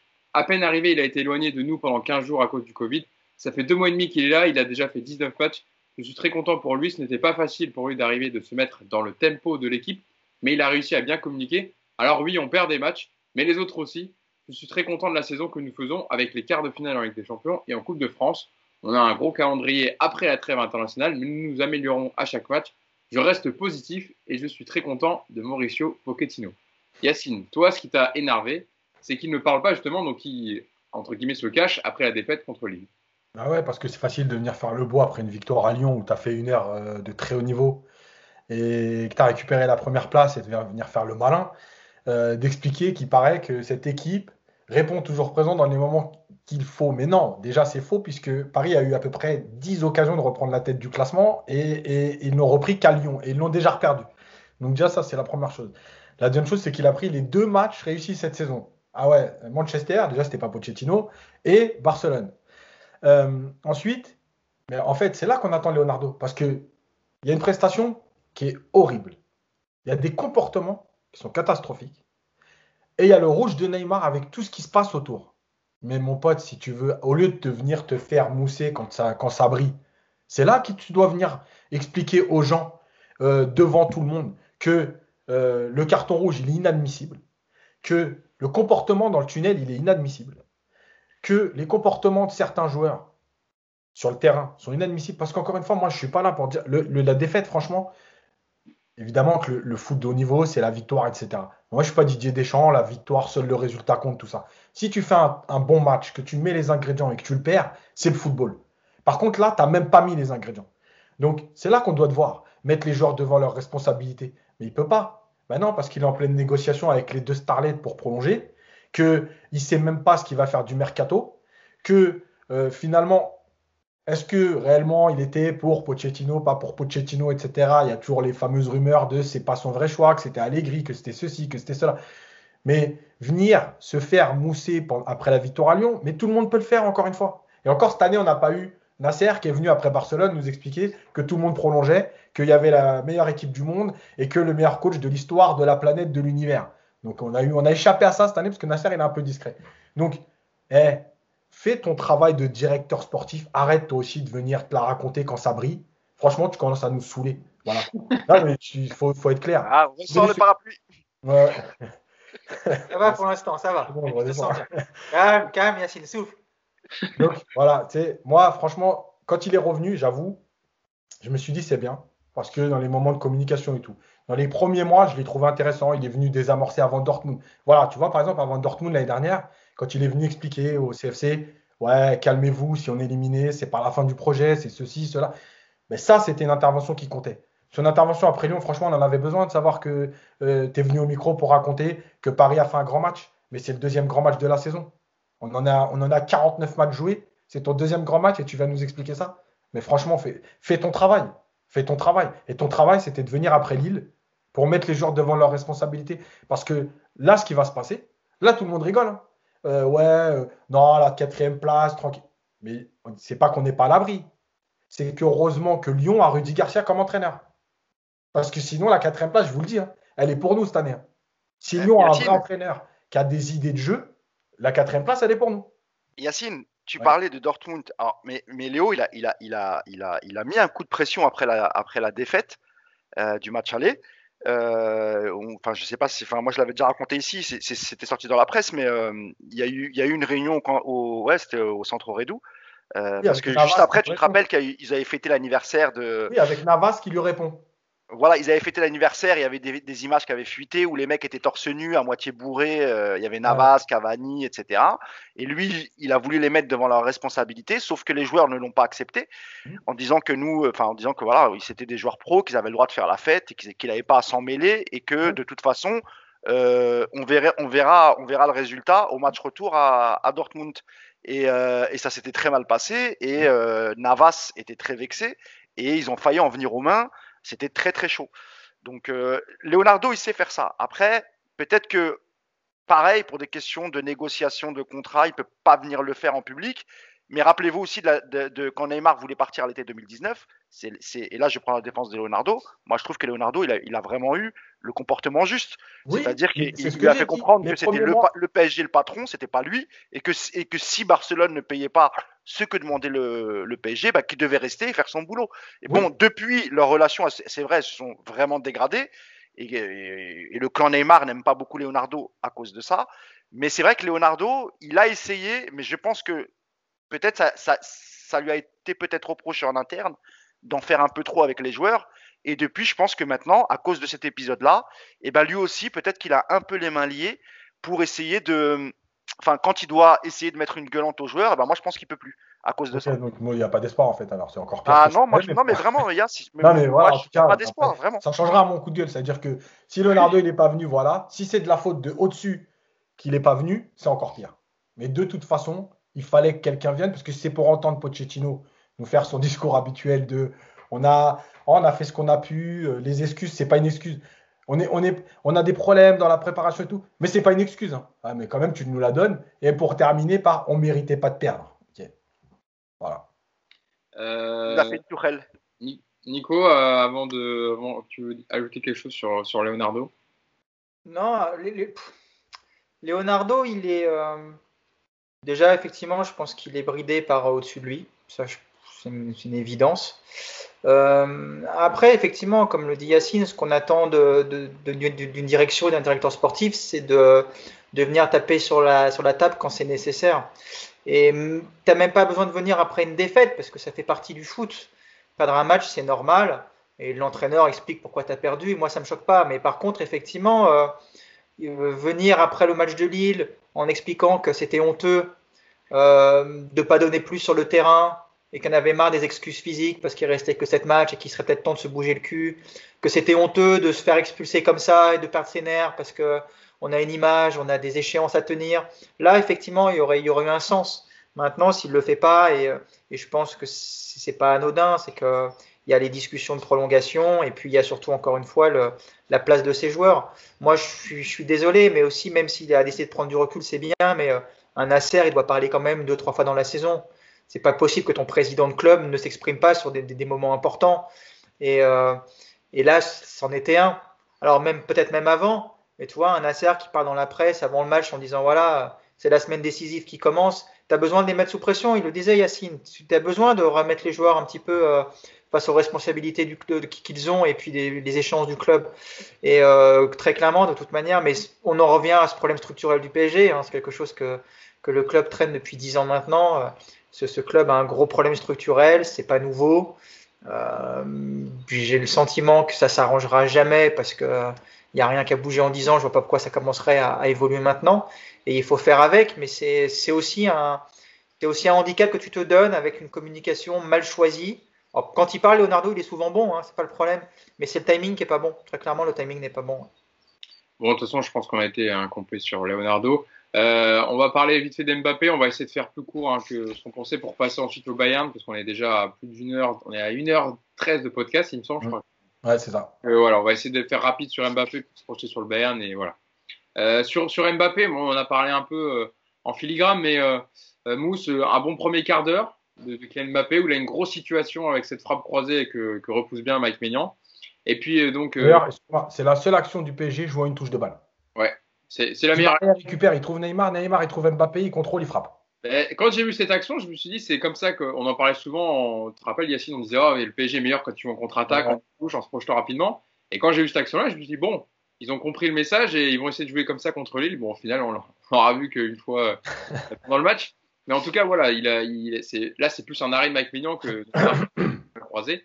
Euh, ensuite, à la mi-temps, il a été repositionné dans l'axe. Keane s'est dégalé sur, sur, le côté. Euh, comment tu as trouvé son match à Mbappé? Moi, bon, personnellement, j'ai trouvé intéressant en première, on va dire, et en deuxième, on l'a plus du tout vu. En fait, il s'est euh, entêté dans des gestes inutiles et puis surtout, il a été complètement mangé par la, par la défense, la très bonne défense de Lille, euh, José Fonte et Botman. Ouais, tout à l'heure, Yacine, il avait, quand il parlait globalement du match, il, avait dit que pour les, pendant les dix premières minutes, pardon, il était plutôt rassuré. C'est vrai que les dix premières minutes du, de toute l'équipe, tu avais l'impression que c'était un remake du match contre Lyon, qu'ils avaient pris les choses en main, qu'ils tu vois, qu'ils allaient courir, qu'ils allaient faire les, qu'il y aurait du mouvement, etc. Bon, après, il y a eu l'occasion effectivement de d'Mbappé sur le tir croisé que, que, détourne euh, Mike Maignan. Ensuite, même, même après, moi, j'ai pas, j'ai pas vu grand chose en fait. Il, il s'est encore entêté à jouer, à, demander le ballon dans les pieds et à essayer d'éliminer. Bah, il n'a pas réussi. Euh, le défenseur, il l'a il a super bien pris, là, le, le, le, Thiago. Euh, Thiago, Thiago pardon, voilà, c'est ça. il est portugais, lui, c'est ça hein? Ouais. C'est ça. Ouais, portugais. Sinon, pour le reste, c'est bah, les matchs d'Mbappé qu'on a vus, qu'on a critiqué souvent, où le mec, euh, voilà, au lieu de jouer sur ses qualités, bah, il... alors je, je sais pas si c'est dû au retour de Neymar, euh, parce que même sans Neymar, il, a déjà fait des matchs comme ça. Donc, euh, moi, moi, moi, ce qui me surprend, c'est les déclarations qu'on a entendues après, euh, après le rassemblement en équipe de France, après le dernier match, où il se plaignait qu'il était critiqué, que c'était difficile en France. quand tu joues dans un club dans, de ton pays d'origine, c'est compliqué parce que tu es critiqué, c'est fatigant, c'est insupportable, mais il veut qu'on dise quoi Mbappé qu'il est formidable que que, à chaque match il nous éblouit par sa classe son jeu etc bah non quand il est mauvais il est mauvais. Hier il a été samedi il a été mauvais. Il a été mauvais pendant les, matchs de l'équipe de France. Moi c'est ça qui me surprend. Et tu as l'impression qu'en fait euh, tout ce discours c'est fait pour préparer une annonce en, disant bah finalement je vais pas prolonger parce que tu vois, il trouve des excuses parce qu'il n'y arrive pas au PSG. Enfin, il n'y arrive pas. Euh, toute proportion gardée, parce qu'effectivement, il a, il a des stats quand même qui sont, qui sont, euh, qui sont faramineuses. Mais, mais ce que je veux dire par là, c'est que dans le jeu, il exploite, il exploite pas ses, vraiment ses qualités et qu'il pourrait être encore bien au-dessus s'il décidait de jouer plus collectivement, plus simple et jouer surtout sur ses qualités. Donc voilà, après, euh, Mbappé, dans, dans, un match, on sait qu'il est capable, même s'il fait rien, pendant 90 minutes sur une action, une accélération. Il est capable de, de, sortir d'un mauvais pas. Mais, mais je suis d'accord avec, euh, avec Yacine. Samedi, normalement, tu ne dois pas le laisser terminer le match. Euh, tout Mbappé qu'il est, tu vois. Parce que voilà, il y a Keane qui sort à la 68e. Alors je dis pas que Keane, il a, il a fait un super match, mais au moins dans le comportement et dans l'envie, c'était quand même autre chose. Donc Mbappé, bah, je, je, sais pas quoi dire. Quoi. C'est, un joueur qui est capable de mettre un triplé contre, euh, au, au, Bernabé, au, au, Camp Nou pardon, euh, contre Barça et qui est capable de pas toucher une bille face à Nantes, face à, face à Lille. Euh, tu vois, c'est, c'est, c'est, ouais, je sais pas. C'est compliqué. Moi, je pense quand même que psychologiquement, cette histoire de prolongation, de, de décision, etc., moi, je pense que ça lui prend la tête malgré tout quand même parce que mm. tu, tu, le sens souvent agacé. Euh, il n'a pas l'air bien ces derniers temps. Quoi, voilà. Donc, euh, son match pas terrible et puis le, le, comportement, encore une fois, euh, c'est bizarre. Mm. Yacine, sur, sur le match de Mbappé, sur aussi ses déclarations, bah, on, on, on comprend. On comprend clairement dans ses déclarations qu'il joue la montre. En fait, il essaye de gagner du temps pour savoir si le Real va avoir l'argent pour l'investir et l'acheter de cet été. Parce que clairement, encore, enfin, il répond à la question, on lui demande est-ce que vous avez décidé? Il dit j'ai toujours pas décidé. Alors, on est quand même la 31e journée, on est en avril, on est début avril. Euh, si tu n'as pas pris de décision à ce moment-là, c'est quand même euh, que ton choix est quasiment fait en fait. Mais bien sûr, et, comme l'a dit Mousse, c'est un début d'explication de sa future décision. Euh, parce que l'histoire des critiques, c'est bien beau, mais je veux dire, c'est l'histoire du foot. Hein. tous les joueurs et tous les grands joueurs, à un moment donné, ont été critiqués, etc. Euh, moi, je pense surtout que, déjà, la première chose, juste sur le match, un mot. Moi, j'aurais fait un autre choix. Alors, encore une fois, c'est facile de parler après. Si on faisait des podcasts juste avant, je leur expliqué. on Avec les... des podcasts avant pour pouvoir dire, vous vous, souvenez, j'avais dit, comme bah parce que en fait, préféré Yacine, on avait ah dit que là on pourrait. Non, mais juste pourquoi? Parce que en fait, Mbappé il sortait quand même de deux matchs de 90 minutes avec l'équipe de France, dont le dernier euh, en, Bosnie, mercredi soir. Et moi, en fait, j'aurais fait le choix d'aligner Neymar, par exemple, Di Maria et Keane, Rafinha au milieu, mm. et de faire rentrer Mbappé dans les 30 dernières minutes. C'est toujours à Paris, ça, parce que tu sais jamais si le match, s'il y a déjà 3-0 pour Lille, effectivement, voilà. Mais j'avais dans l'idée qu'Mbappé, vu ces deux matchs en équipe de France en plus, qui n'étaient pas bons non plus, euh, n'avait pas les jambes pour faire de toute façon 90 minutes. Donc moi, je pensais que voilà, ça allait tourner comme ça. Euh, la, dernière chose sur Mbappé, c'est que, bah, en fait, désolé pour ceux qui m'allument sur Twitter de temps en temps, mais oui, Mbappé est bon quand il y a une configuration de match qui lui convient. Et cette configuration, ce sont des espaces dans le dos des défenses qui jouent très haut.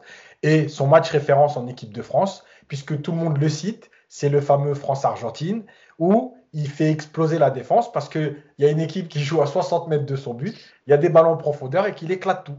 Voilà, c'est tout. Et, que les défenseurs sont éclatés en plus. En plus. il y avait Otamendi, il avait passé un sale quart d'heure quand même. Hein. Bah oui, maintenant, regardez bien tous les matchs où il n'y a pas eu d'espace, où les blocs ont été bas, où il fallait faire des choses très rapides avec une réflexion dans les déplacements, dans la justesse technique. Bah, malheureusement, il n'a pas été. Alors, ouais, évidemment, ne me sortait pas un match sur les 4 ans qu'il a fait au PSG. Mais globalement, il n'est pas bon dans ces matchs-là, c'est tout. En plus, quand il s'entête lui aussi à euh, vouloir passer en force, à jouer avec Neymar, etc. etc. Nico, sur, euh, sur le match d'Mbappé faut les ouais. comme tu veux, au choix. Non, non, tout, tout, a été dit. Et puis en plus, on n'a pas le droit de le critiquer. Donc, j'ai pas envie de m'attirer les foudres de la famille Mbappé. Donc, euh, D'être coupable du départ d'Mbappé. Wilfried, Wilfried, il va choper ton numéro, Nico. Hein ouais, bah Wilfried, il va, faut qu'il quand ils vont être en Espagne, euh, il sera en une de Marcal dans le d'un match comme ça, Wilfried. Donc ah. euh, il a intérêt à se préparer. Hein. Ça va être autre chose là-bas. Hein. Mais non, mais peut-être après, ça, ça, pose aussi une question aussi de l'intelligence de, de, de, du football de, Mbappé aujourd'hui. C'est que ça reste un jeune joueur et qu'aujourd'hui, on voit qu'il n'a pas encore les clés pour, euh, pour certains matchs, pour avoir. Alors, est-ce qu'aujourd'hui, il n'a pas les clés techniques ou les clés psychologiques? Mais euh, il y a un manque d'intelligence dans, le jeu de Mbappé sur ces matchs-là, parce que euh, c'est justement dans ce genre de rencontre avec des gros blocs qu'il a besoin de prendre de la vitesse. Donc ça veut dire qu'il faut qu'il parte d'un peu plus loin, ça veut dire qu'il y a des appels à travailler différemment, et qu'au lieu de s'entêter à récupérer le ballon arrêté pour ensuite essayer d'accélérer, il y, a, plein de choses à faire dans les mouvements. Encore une fois, voilà, il est jeune. Moi, je ne pense pas que ce soit rédhibitoire ce style-là, mais c'est évident que un Mbappé aujourd'hui, s'il n'a pas de la vitesse, son football est, euh, limité et souvent très décevant. Et le match de Lille, franchement, c'est l'exemple le plus criant. C'est que ça a été un match. Euh, il est gentil, Mousse, en disant que c'est un match pas génial. C'est non, c'est un match dégueulasse. Il a été nul. Ah, du début à la fin. Toi aussi, tu dis dégueulasse maintenant? Ouais, bah, j'ai acheté les droits Yacine. Ça coûte pas très cher, je vous le conseille, puis ça fait bien fou en plus. Donc, euh, du coup, par contre, ce qui est chiant, c'est que je le dis des fois à la maison, quand mes enfants rentrent avec une mauvaise note, je dis, oh, c'est une note dégueulasse ça. Mais bon, j'ai payé, donc j'ai le droit.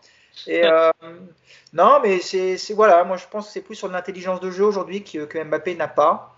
Et euh, je pense que ça peut se travailler, on verra dans, dans le futur.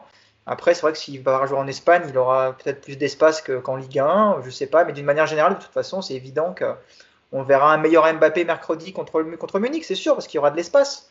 Et que dès qu'il peut prendre de la vitesse, c'est un joueur extraordinaire. Il n'y en a pas beaucoup comme lui, mais euh, je vais peut-être pas aller comme, Yacine en disant vivement qu'il se casse avec Neymar. Mais par contre, s'il part et qu'à la place tu prends un. Je l'avais déjà dit il y a quelques podcasts, hein, si demain tu me fais, tu vends Mbappé pour prendre Haaland, moi je trouve que le PSG ne perdrait pas au change, très clairement. Peut-être que dans 3-4 ans on dira le contraire parce que Mbappé aura, beaucoup progressé dans, dans plein de secteurs de jeu. Mais aujourd'hui, je trouve que c'est un joueur qui, qui est encore très incomplet dans plein de domaines et on en fait peut-être trop sur lui. Euh, bon, on a, on a tout résumé hein, sur ce match de PSG Lille, défaite donc des Parisiens, un but à zéro.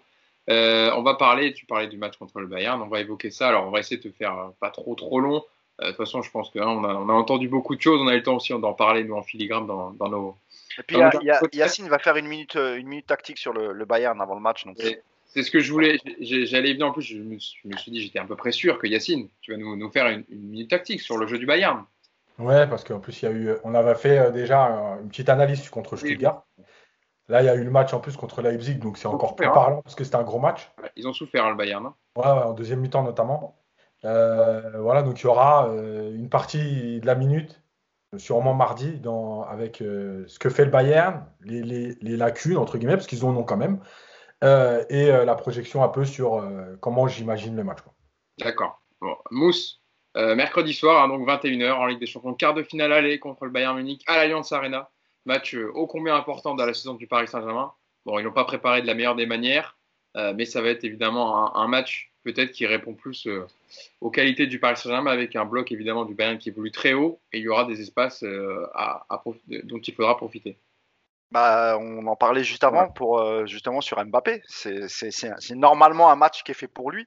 on se rappelle du match qu'il met à, Barcelone quand Piqué tente de, le rattraper, le pauvre Piqué qui essaye de le retenir par le maillot, mais, mais ça y est, le TGV est parti et c'était fini. Donc oui, euh, c'est, ce, PSG est paradoxal parce que tu vois, il est capable de, de, de, fournir une prestation euh, immonde face à, pour pas utiliser le mot dégueulasse, donc j'ai dit immonde, face à face à Lille. Et, et, et puis mercredi, non. et puis mercredi, ça se trouve, ils vont te, sortir, ils vont sortir encore un, un, match de ouf. C'est, c'est, le PSG, c'est comme ça. Et c'est vrai que quand tu vois le contexte et tu vois les, les derniers matchs qu'on a fait, tu peux avoir peur. Même, même avec l'absence de Lewandowski, parce que quand Lewandowski n'est pas là, tu as, un paquet qui peuvent marquer. Hein. Tu as Niabri, tu as Muller, tu as Coman, tu vois. ça, voilà, ça peut venir de tous les côtés, quoi qu'il arrive. Donc, objectivement, là, tu te dis, tu risques de prendre une branlée euh, à Munich, vu les, les, dernières prestations que le PSG a fait. Mais après, tu peux aussi t'appuyer sur le match, sur, sur quelques matchs qu'on a fait euh, soit en phase de poule, soit dernièrement à Barcelone, contre Lyon, etc. Écoute. Illisible. C'est illisible. Ah oui, c'est ce que. Tu vois, encore une fois, on peut, on, peut se faire manger 4-5-0, mais aussi on peut gagner 1-0 à l'arrache avec un match héroïque où, où les mecs vont, vont, se déchirer sur le terrain parce que peut-être qu'ils ont des choses à se faire pardonner, euh, notamment la, la perte de la première place face à, face à Lille. Et puis, tu as peut-être un Neymar qui va. Voilà, qui, qui sait qu'il va pas pouvoir rejouer en Ligue 1 avant un bout de temps. Et il va peut-être mettre les ingrédients pour essayer justement de mettre un but, ce but à l'extérieur ou, pourquoi pas rêver d'une victoire pour, euh, se mettre bien pour le match retour. Donc, euh, ouais, comme tu l'as dit, Hugo, c'est illisible.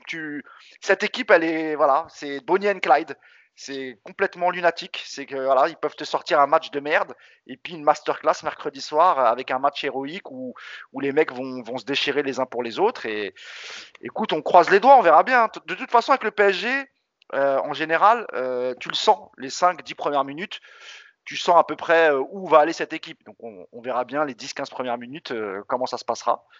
On croise les doigts. Moi, je te cache pas que j'ai un peu peur de prendre une branlée et de me dire si tu prends, si en prends 4 ou 5 là-bas et si tu marques pas un but à l'extérieur, bah finalement le match retour, tu vas l'attendre, mais tu vois, sans euphorie, sans rien, quoi. Tu vois, si tu en as pris 4 ou 5 là-bas, bon, bah, normalement, c'est plié. Et puis, et puis on, aura encore une fin de saison. Ça me rappellera la fin de saison, tu sais, euh, quand on se fait éliminer par Manchester euh, au parc.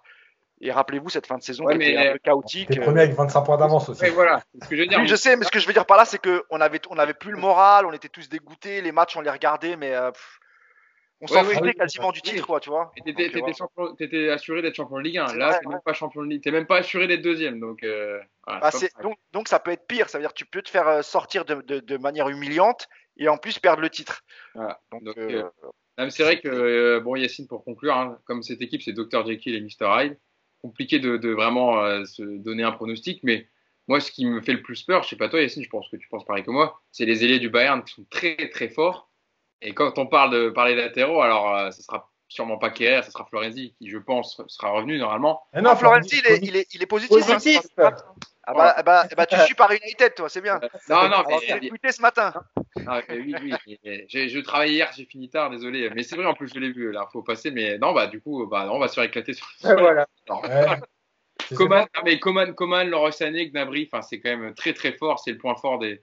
Même s'ils ont un milieu, évidemment, aussi Kimmich, Goreska, qui est ultra important. Et ils ont des ailiers quand même phénoménaux. et puis surtout, tu vas, avoir un, tu milieu de terrain qui va jouer Goretzka, Kimmich avec quoi tu vas jouer Danilo On ne sait même pas s'il va être là. Tu n'as pas Florenzi. Euh, je pense que malheureusement, Pembele, c'est trop tard. Il, ne joue même pas en championnat, donc je vois pas. Bah écoute, moi j'ai envie de dire, faut tenter Herrera. Parce que de toute façon, ça ne peut pas être pire que Dagba et Kierer. Euh, l'année dernière, à la finale, on l'avait dit avant la finale, normalement, euh, parce que comme Coman, à ce moment-là, n'est pas titulaire au Bayern, on avait dit Flick, il va mettre Coman pour percuter Kerrer, Kerrer, Kerrer, Kerrer. Bah, ça va recommencer, sauf que maintenant, euh, c'est plus Coman, c'est Niabri ou Sané sur le côté de, de Kerrer, mais ce sera la même chose, c'est-à-dire que allez-y, percutez. Donc il va Ah, falloir si, vu la prestation de. Kerrer, à mon avis, je suis même pas sûr que, que, que Pochettino la ligne. hein. Ça sera peut-être du Dagba, à mon avis, hein, parce que vu la dernière Je prestation. pense, que, je pense que ça sera Dagba, à mon avis. hein. Ouais. Ou on peut mettre un, on peut mettre un gaucher aussi à droite. Qui, s'appelle. hein, qui commence par Mitchell, qui finit par Baker Après, je sais pas, je suis pas coach, mais on peut mettre un gaucher. Ouais, là, là, je, je- moi je peux. Bon, j'arrête, moi j'arrête. Pas tout. On arrête tout. Non, vite fait. Non, en fait, oui, franchement, aujourd'hui, comme l'a dit Mousse, si tu regardes tout de suite, tu te dis, bon, c'est même pas à peine d'y aller. Maintenant, il y a deux choses. La première, c'est que c'est du foot et qu'il peut toujours se passer des choses.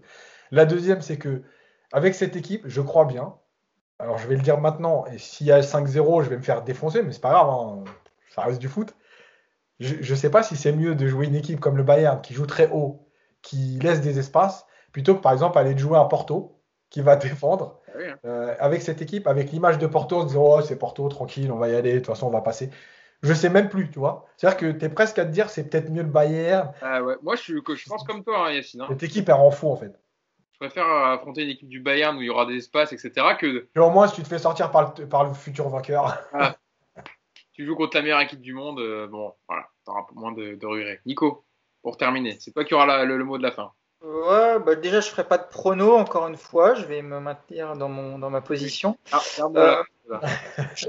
Moi, je pense que ce match, il va se jouer sur euh, deux, trois postes clés. Alors, effectivement, les latéraux du PSG, ça va être euh, la, la capacité de résister. Alors, plus que les latéraux, je pense que ça va être la capacité de- d'avoir un ailier qui vient aider. Donc, je pense que c'est pour ça qu'on verra Kine à droite. Déjà, ça, pour moi, c'est réglé. Et puis, côté gauche, bah, ça sera l'éternelle question. Est-ce qu'il va nous mettre Mbappé euh, pour le mettre dans un meilleur rôle euh, offensif ou est-ce qu'il va mettre Neymar? Je pense qu'on sera à trois milieux. S'il est capable d'en trouver trois dans l'effectif, ça va être le problème aussi. Et puis après, euh, je pense que l'élément de, de ce match, ça va justement être un mec comme Neymar. Si tu as le Neymar du- de, de Manchester, euh, qui avait été vraiment très très bon, très collectif, euh, qui avait travaillé pour l'équipe, pense que tu peux, faire quelque chose. Si tu as Neymar qui décide d'entrer, que ça va être lui le gros sauveur, qu'il est capable de dribbler quatre mecs pour aller euh, offrir la qualification, on, va se faire bouffer. Après, ce sera, de toute façon très dur. Et puis, je suis d'accord avec vous, c'est bien parce qu'on n'est pas favori. Tout le monde s'attend à ce que le PSG prenne une douille, ce serait la logique. Euh, T'as pas grand chose à perdre, moi je trouve, sur ce match, franchement, parce que, l'élimination elle est, elle est attendue. Derrière, bah, as, au moins tu seras frais pour finir le championnat. Donc, euh, moi je trouve que c'est une semaine où il n'y a pas, pas grand chose à perdre. faut y aller en étant euh, plutôt tranquille et puis, euh, et puis on va aller allumer un cierge ou deux, une ou deux pour, pour, pour fêter le match. Moi j'en ai allumé un hier pour Pâques, je sais pas si, si je vais pas aller en faire un deuxième mercredi, mais voilà, il va falloir croiser les doigts et c'est impossible de toute façon de, de, de, faire un prono parce que cette équipe, comme vous le dites, elle est illisible. Donc, euh, le Après, PSG... si, si, Danilo est apte euh, et si, si, Pochettino a un peu de courage, tu peux mettre Danilo devant la défense, jouer avec un milieu avec Herrera et Gay et tu, et tu laisses et tu laisses Di Maria sur le banc, mais Ah. suis quasiment sûr qu'il ne le fera pas, tu vois. C'est même pas une question de courage, ça, une, pour moi, c'est une, une, obligation. Enfin, ouais. franchement, si, courage si de mettre Di Maria sur le banc, c'est ça. Non, que question de lucidité. Ah oui. Parce que bah, si tu oui, pars en double pivot avec en plus Neymar en quatrième attaquant contre ce milieu-là du Bayern, effectivement, euh, je sais pas vous, mais moi je regarderais peut-être Porto Chelsea du coup pour. Euh... Ah bah vache, tu, vas, tu, vas, tu, vas, tu risques de t'embêter un peu. Hein. Ou bien top chef? On peut, on peut quand même remercier les sélections d'avoir euh, été ah, oui, ouais. la bulle sanitaire, la fameuse bulle. Il fallait pas partir hors d'Europe. Finalement, les joueurs contaminés, c'est que des joueurs qui ont joué en Europe. Donc ah, je vais oui. juste féliciter nos génies. Il ne faut pas parler en plus que de, des joueurs au Paris Saint-Germain, mais ils ont saccagé euh, tous les effectifs euh, des, des, des, équipes européennes et, et, autres, parce que le nombre de blessés qu'il y a eu pendant cette trêve. Il y a eu des blessés, il y a le Covid, et il y a le Covid avec des mecs qui sont restés dans des groupes quand même quelques jours. En Italie, notamment. Je dire que entre aujourd'hui et vendredi prochain, il n'y a pas loin qu'il euh, y a une équipe et, qui n'est plus de joueurs. Et heureusement que Keane a été renvoyé dès le premier jour, hein, parce, que, parce que sinon, on avait, même, même Keane, on l'aurait perdu. Hein. Enfin, ils ont, été, ils ont passé la semaine là tous ensemble, ils ont croisé les Lillois qui étaient pour beaucoup, ouais. à mon avis, des cas contacts. D'ailleurs, euh, d'ailleurs, il reste 48 heures avant le match, hein, attendez. Hein. Kipembe, il n'a pas encore eu le Covid, je crois, depuis le début de l'année. Attendez, il n'est pas à l'abri. Hein. Quand tu, juste termine là-dessus, mais sur les Lillois, il euh, y a un truc quand même qui n'est pas logique, c'est que Yazici a été contrôlé positif. Paris, Florenzi, il était encore négatif. Ils ont fait le choix de l'écarter avant le match. Et, et les Lillois, ils ont gardé Yilmaz. Alors qu'il était en sélection. Tu- Non, mais il y a Ouais. quand même une incohérence déjà juste dans les protocoles. Ouais. Normalement, à partir du moment où des Turcs sont contaminés, que tu as un joueur turc qui est en sélection, qui est positif le matin du match, le deuxième joueur, il doit être écarté. Là, Eh, il a rentré, il a joué. Bah, cas contact, hein, normal. Bah oui. et on l'a vu, hein, euh, il a checké euh, Keylor Navas à la fin. Ça sent pas bon. Ah, t'imagines Navas quoi qui a le Covid. Keylor Navas qui a le Covid avant? Bah alors là, c'est c'est le pompon, je crois. C'est quoi, ça va nous faire une Christophe Revaux euh, PSG Bayern? Je sais pas si pour ceux qui se rappellent. Moi, Ah. évidemment, faut pas être supporter du PSG depuis QSI pour se rappeler de ce match, mais euh, Grand match. Et, et, et- et Revaux, il a, il a pas fait des bourdes que, que lors de ce match-là. non, mais c'est euh, c'est son summum. Il a disparu après et c'était terminé pour lui. Bah, Ah, Revaux, c'était quelque chose. ouais. On Ça, je verra. confirme. On verra ça. Rendez-vous donc mercredi soir pour euh, ce quart de finale aller contre le Bayern Munich. 21h, euh, PSG, Bayern Munich, Paris Saint-Germain. On débriefera ça évidemment dans le podcast jeudi matin. Donc on se donne rendez-vous jeudi. Merci de nous avoir écoutés. N'hésitez pas à liker la vidéo. Abonnez-vous au compte de Paris United. Il y a la minute tactique de Yacine qui arrive sur euh, comment euh, le Bayern a, joué ce week-end contre Leipzig. Ils étaient aussi le premier contre le deuxième. Bon, eux, ils ont gagné 1-0 sur la plus petite des, des, des- des marges, mais ils ont gagné quand même. Euh, voilà, donc je vous invite à aller suivre la. Elle va sortir quand la minute tactique du coup, Alors, il y a celle de PSG Lille aujourd'hui, Oui, il y a celle de- après-midi, et celle de Bayern demain. D'accord, demain. Donc vous aurez du Et, contenu. bien, et Hugo, il y a aussi bientôt l'interview de Louis Ferrer que, que j'ai faite la semaine dernière. Donc euh, voilà, bientôt à retrouver sur de- la chaîne euh, YouTube. ouais. Tu fais bien de le dire, Mousse. Voilà, interview de Luis Ferrer, un ancien responsable du recrutement, qui a, bon, qui a eu plusieurs postes, ancien bras droit de Leonardo, qui sera donc en interview avec Mousse, dispo sur la chaîne YouTube de Paris United à venir. Et il y a aussi hein, le, le- le coup de gueule de Nico. Tu as fait un, un édito, euh, Nico, sur le site de Paris United, que je vous invite aussi à, Gueule. à aller lire. Un coup de gueule, ça. Oh, bah, Très bon papier, très bon édito.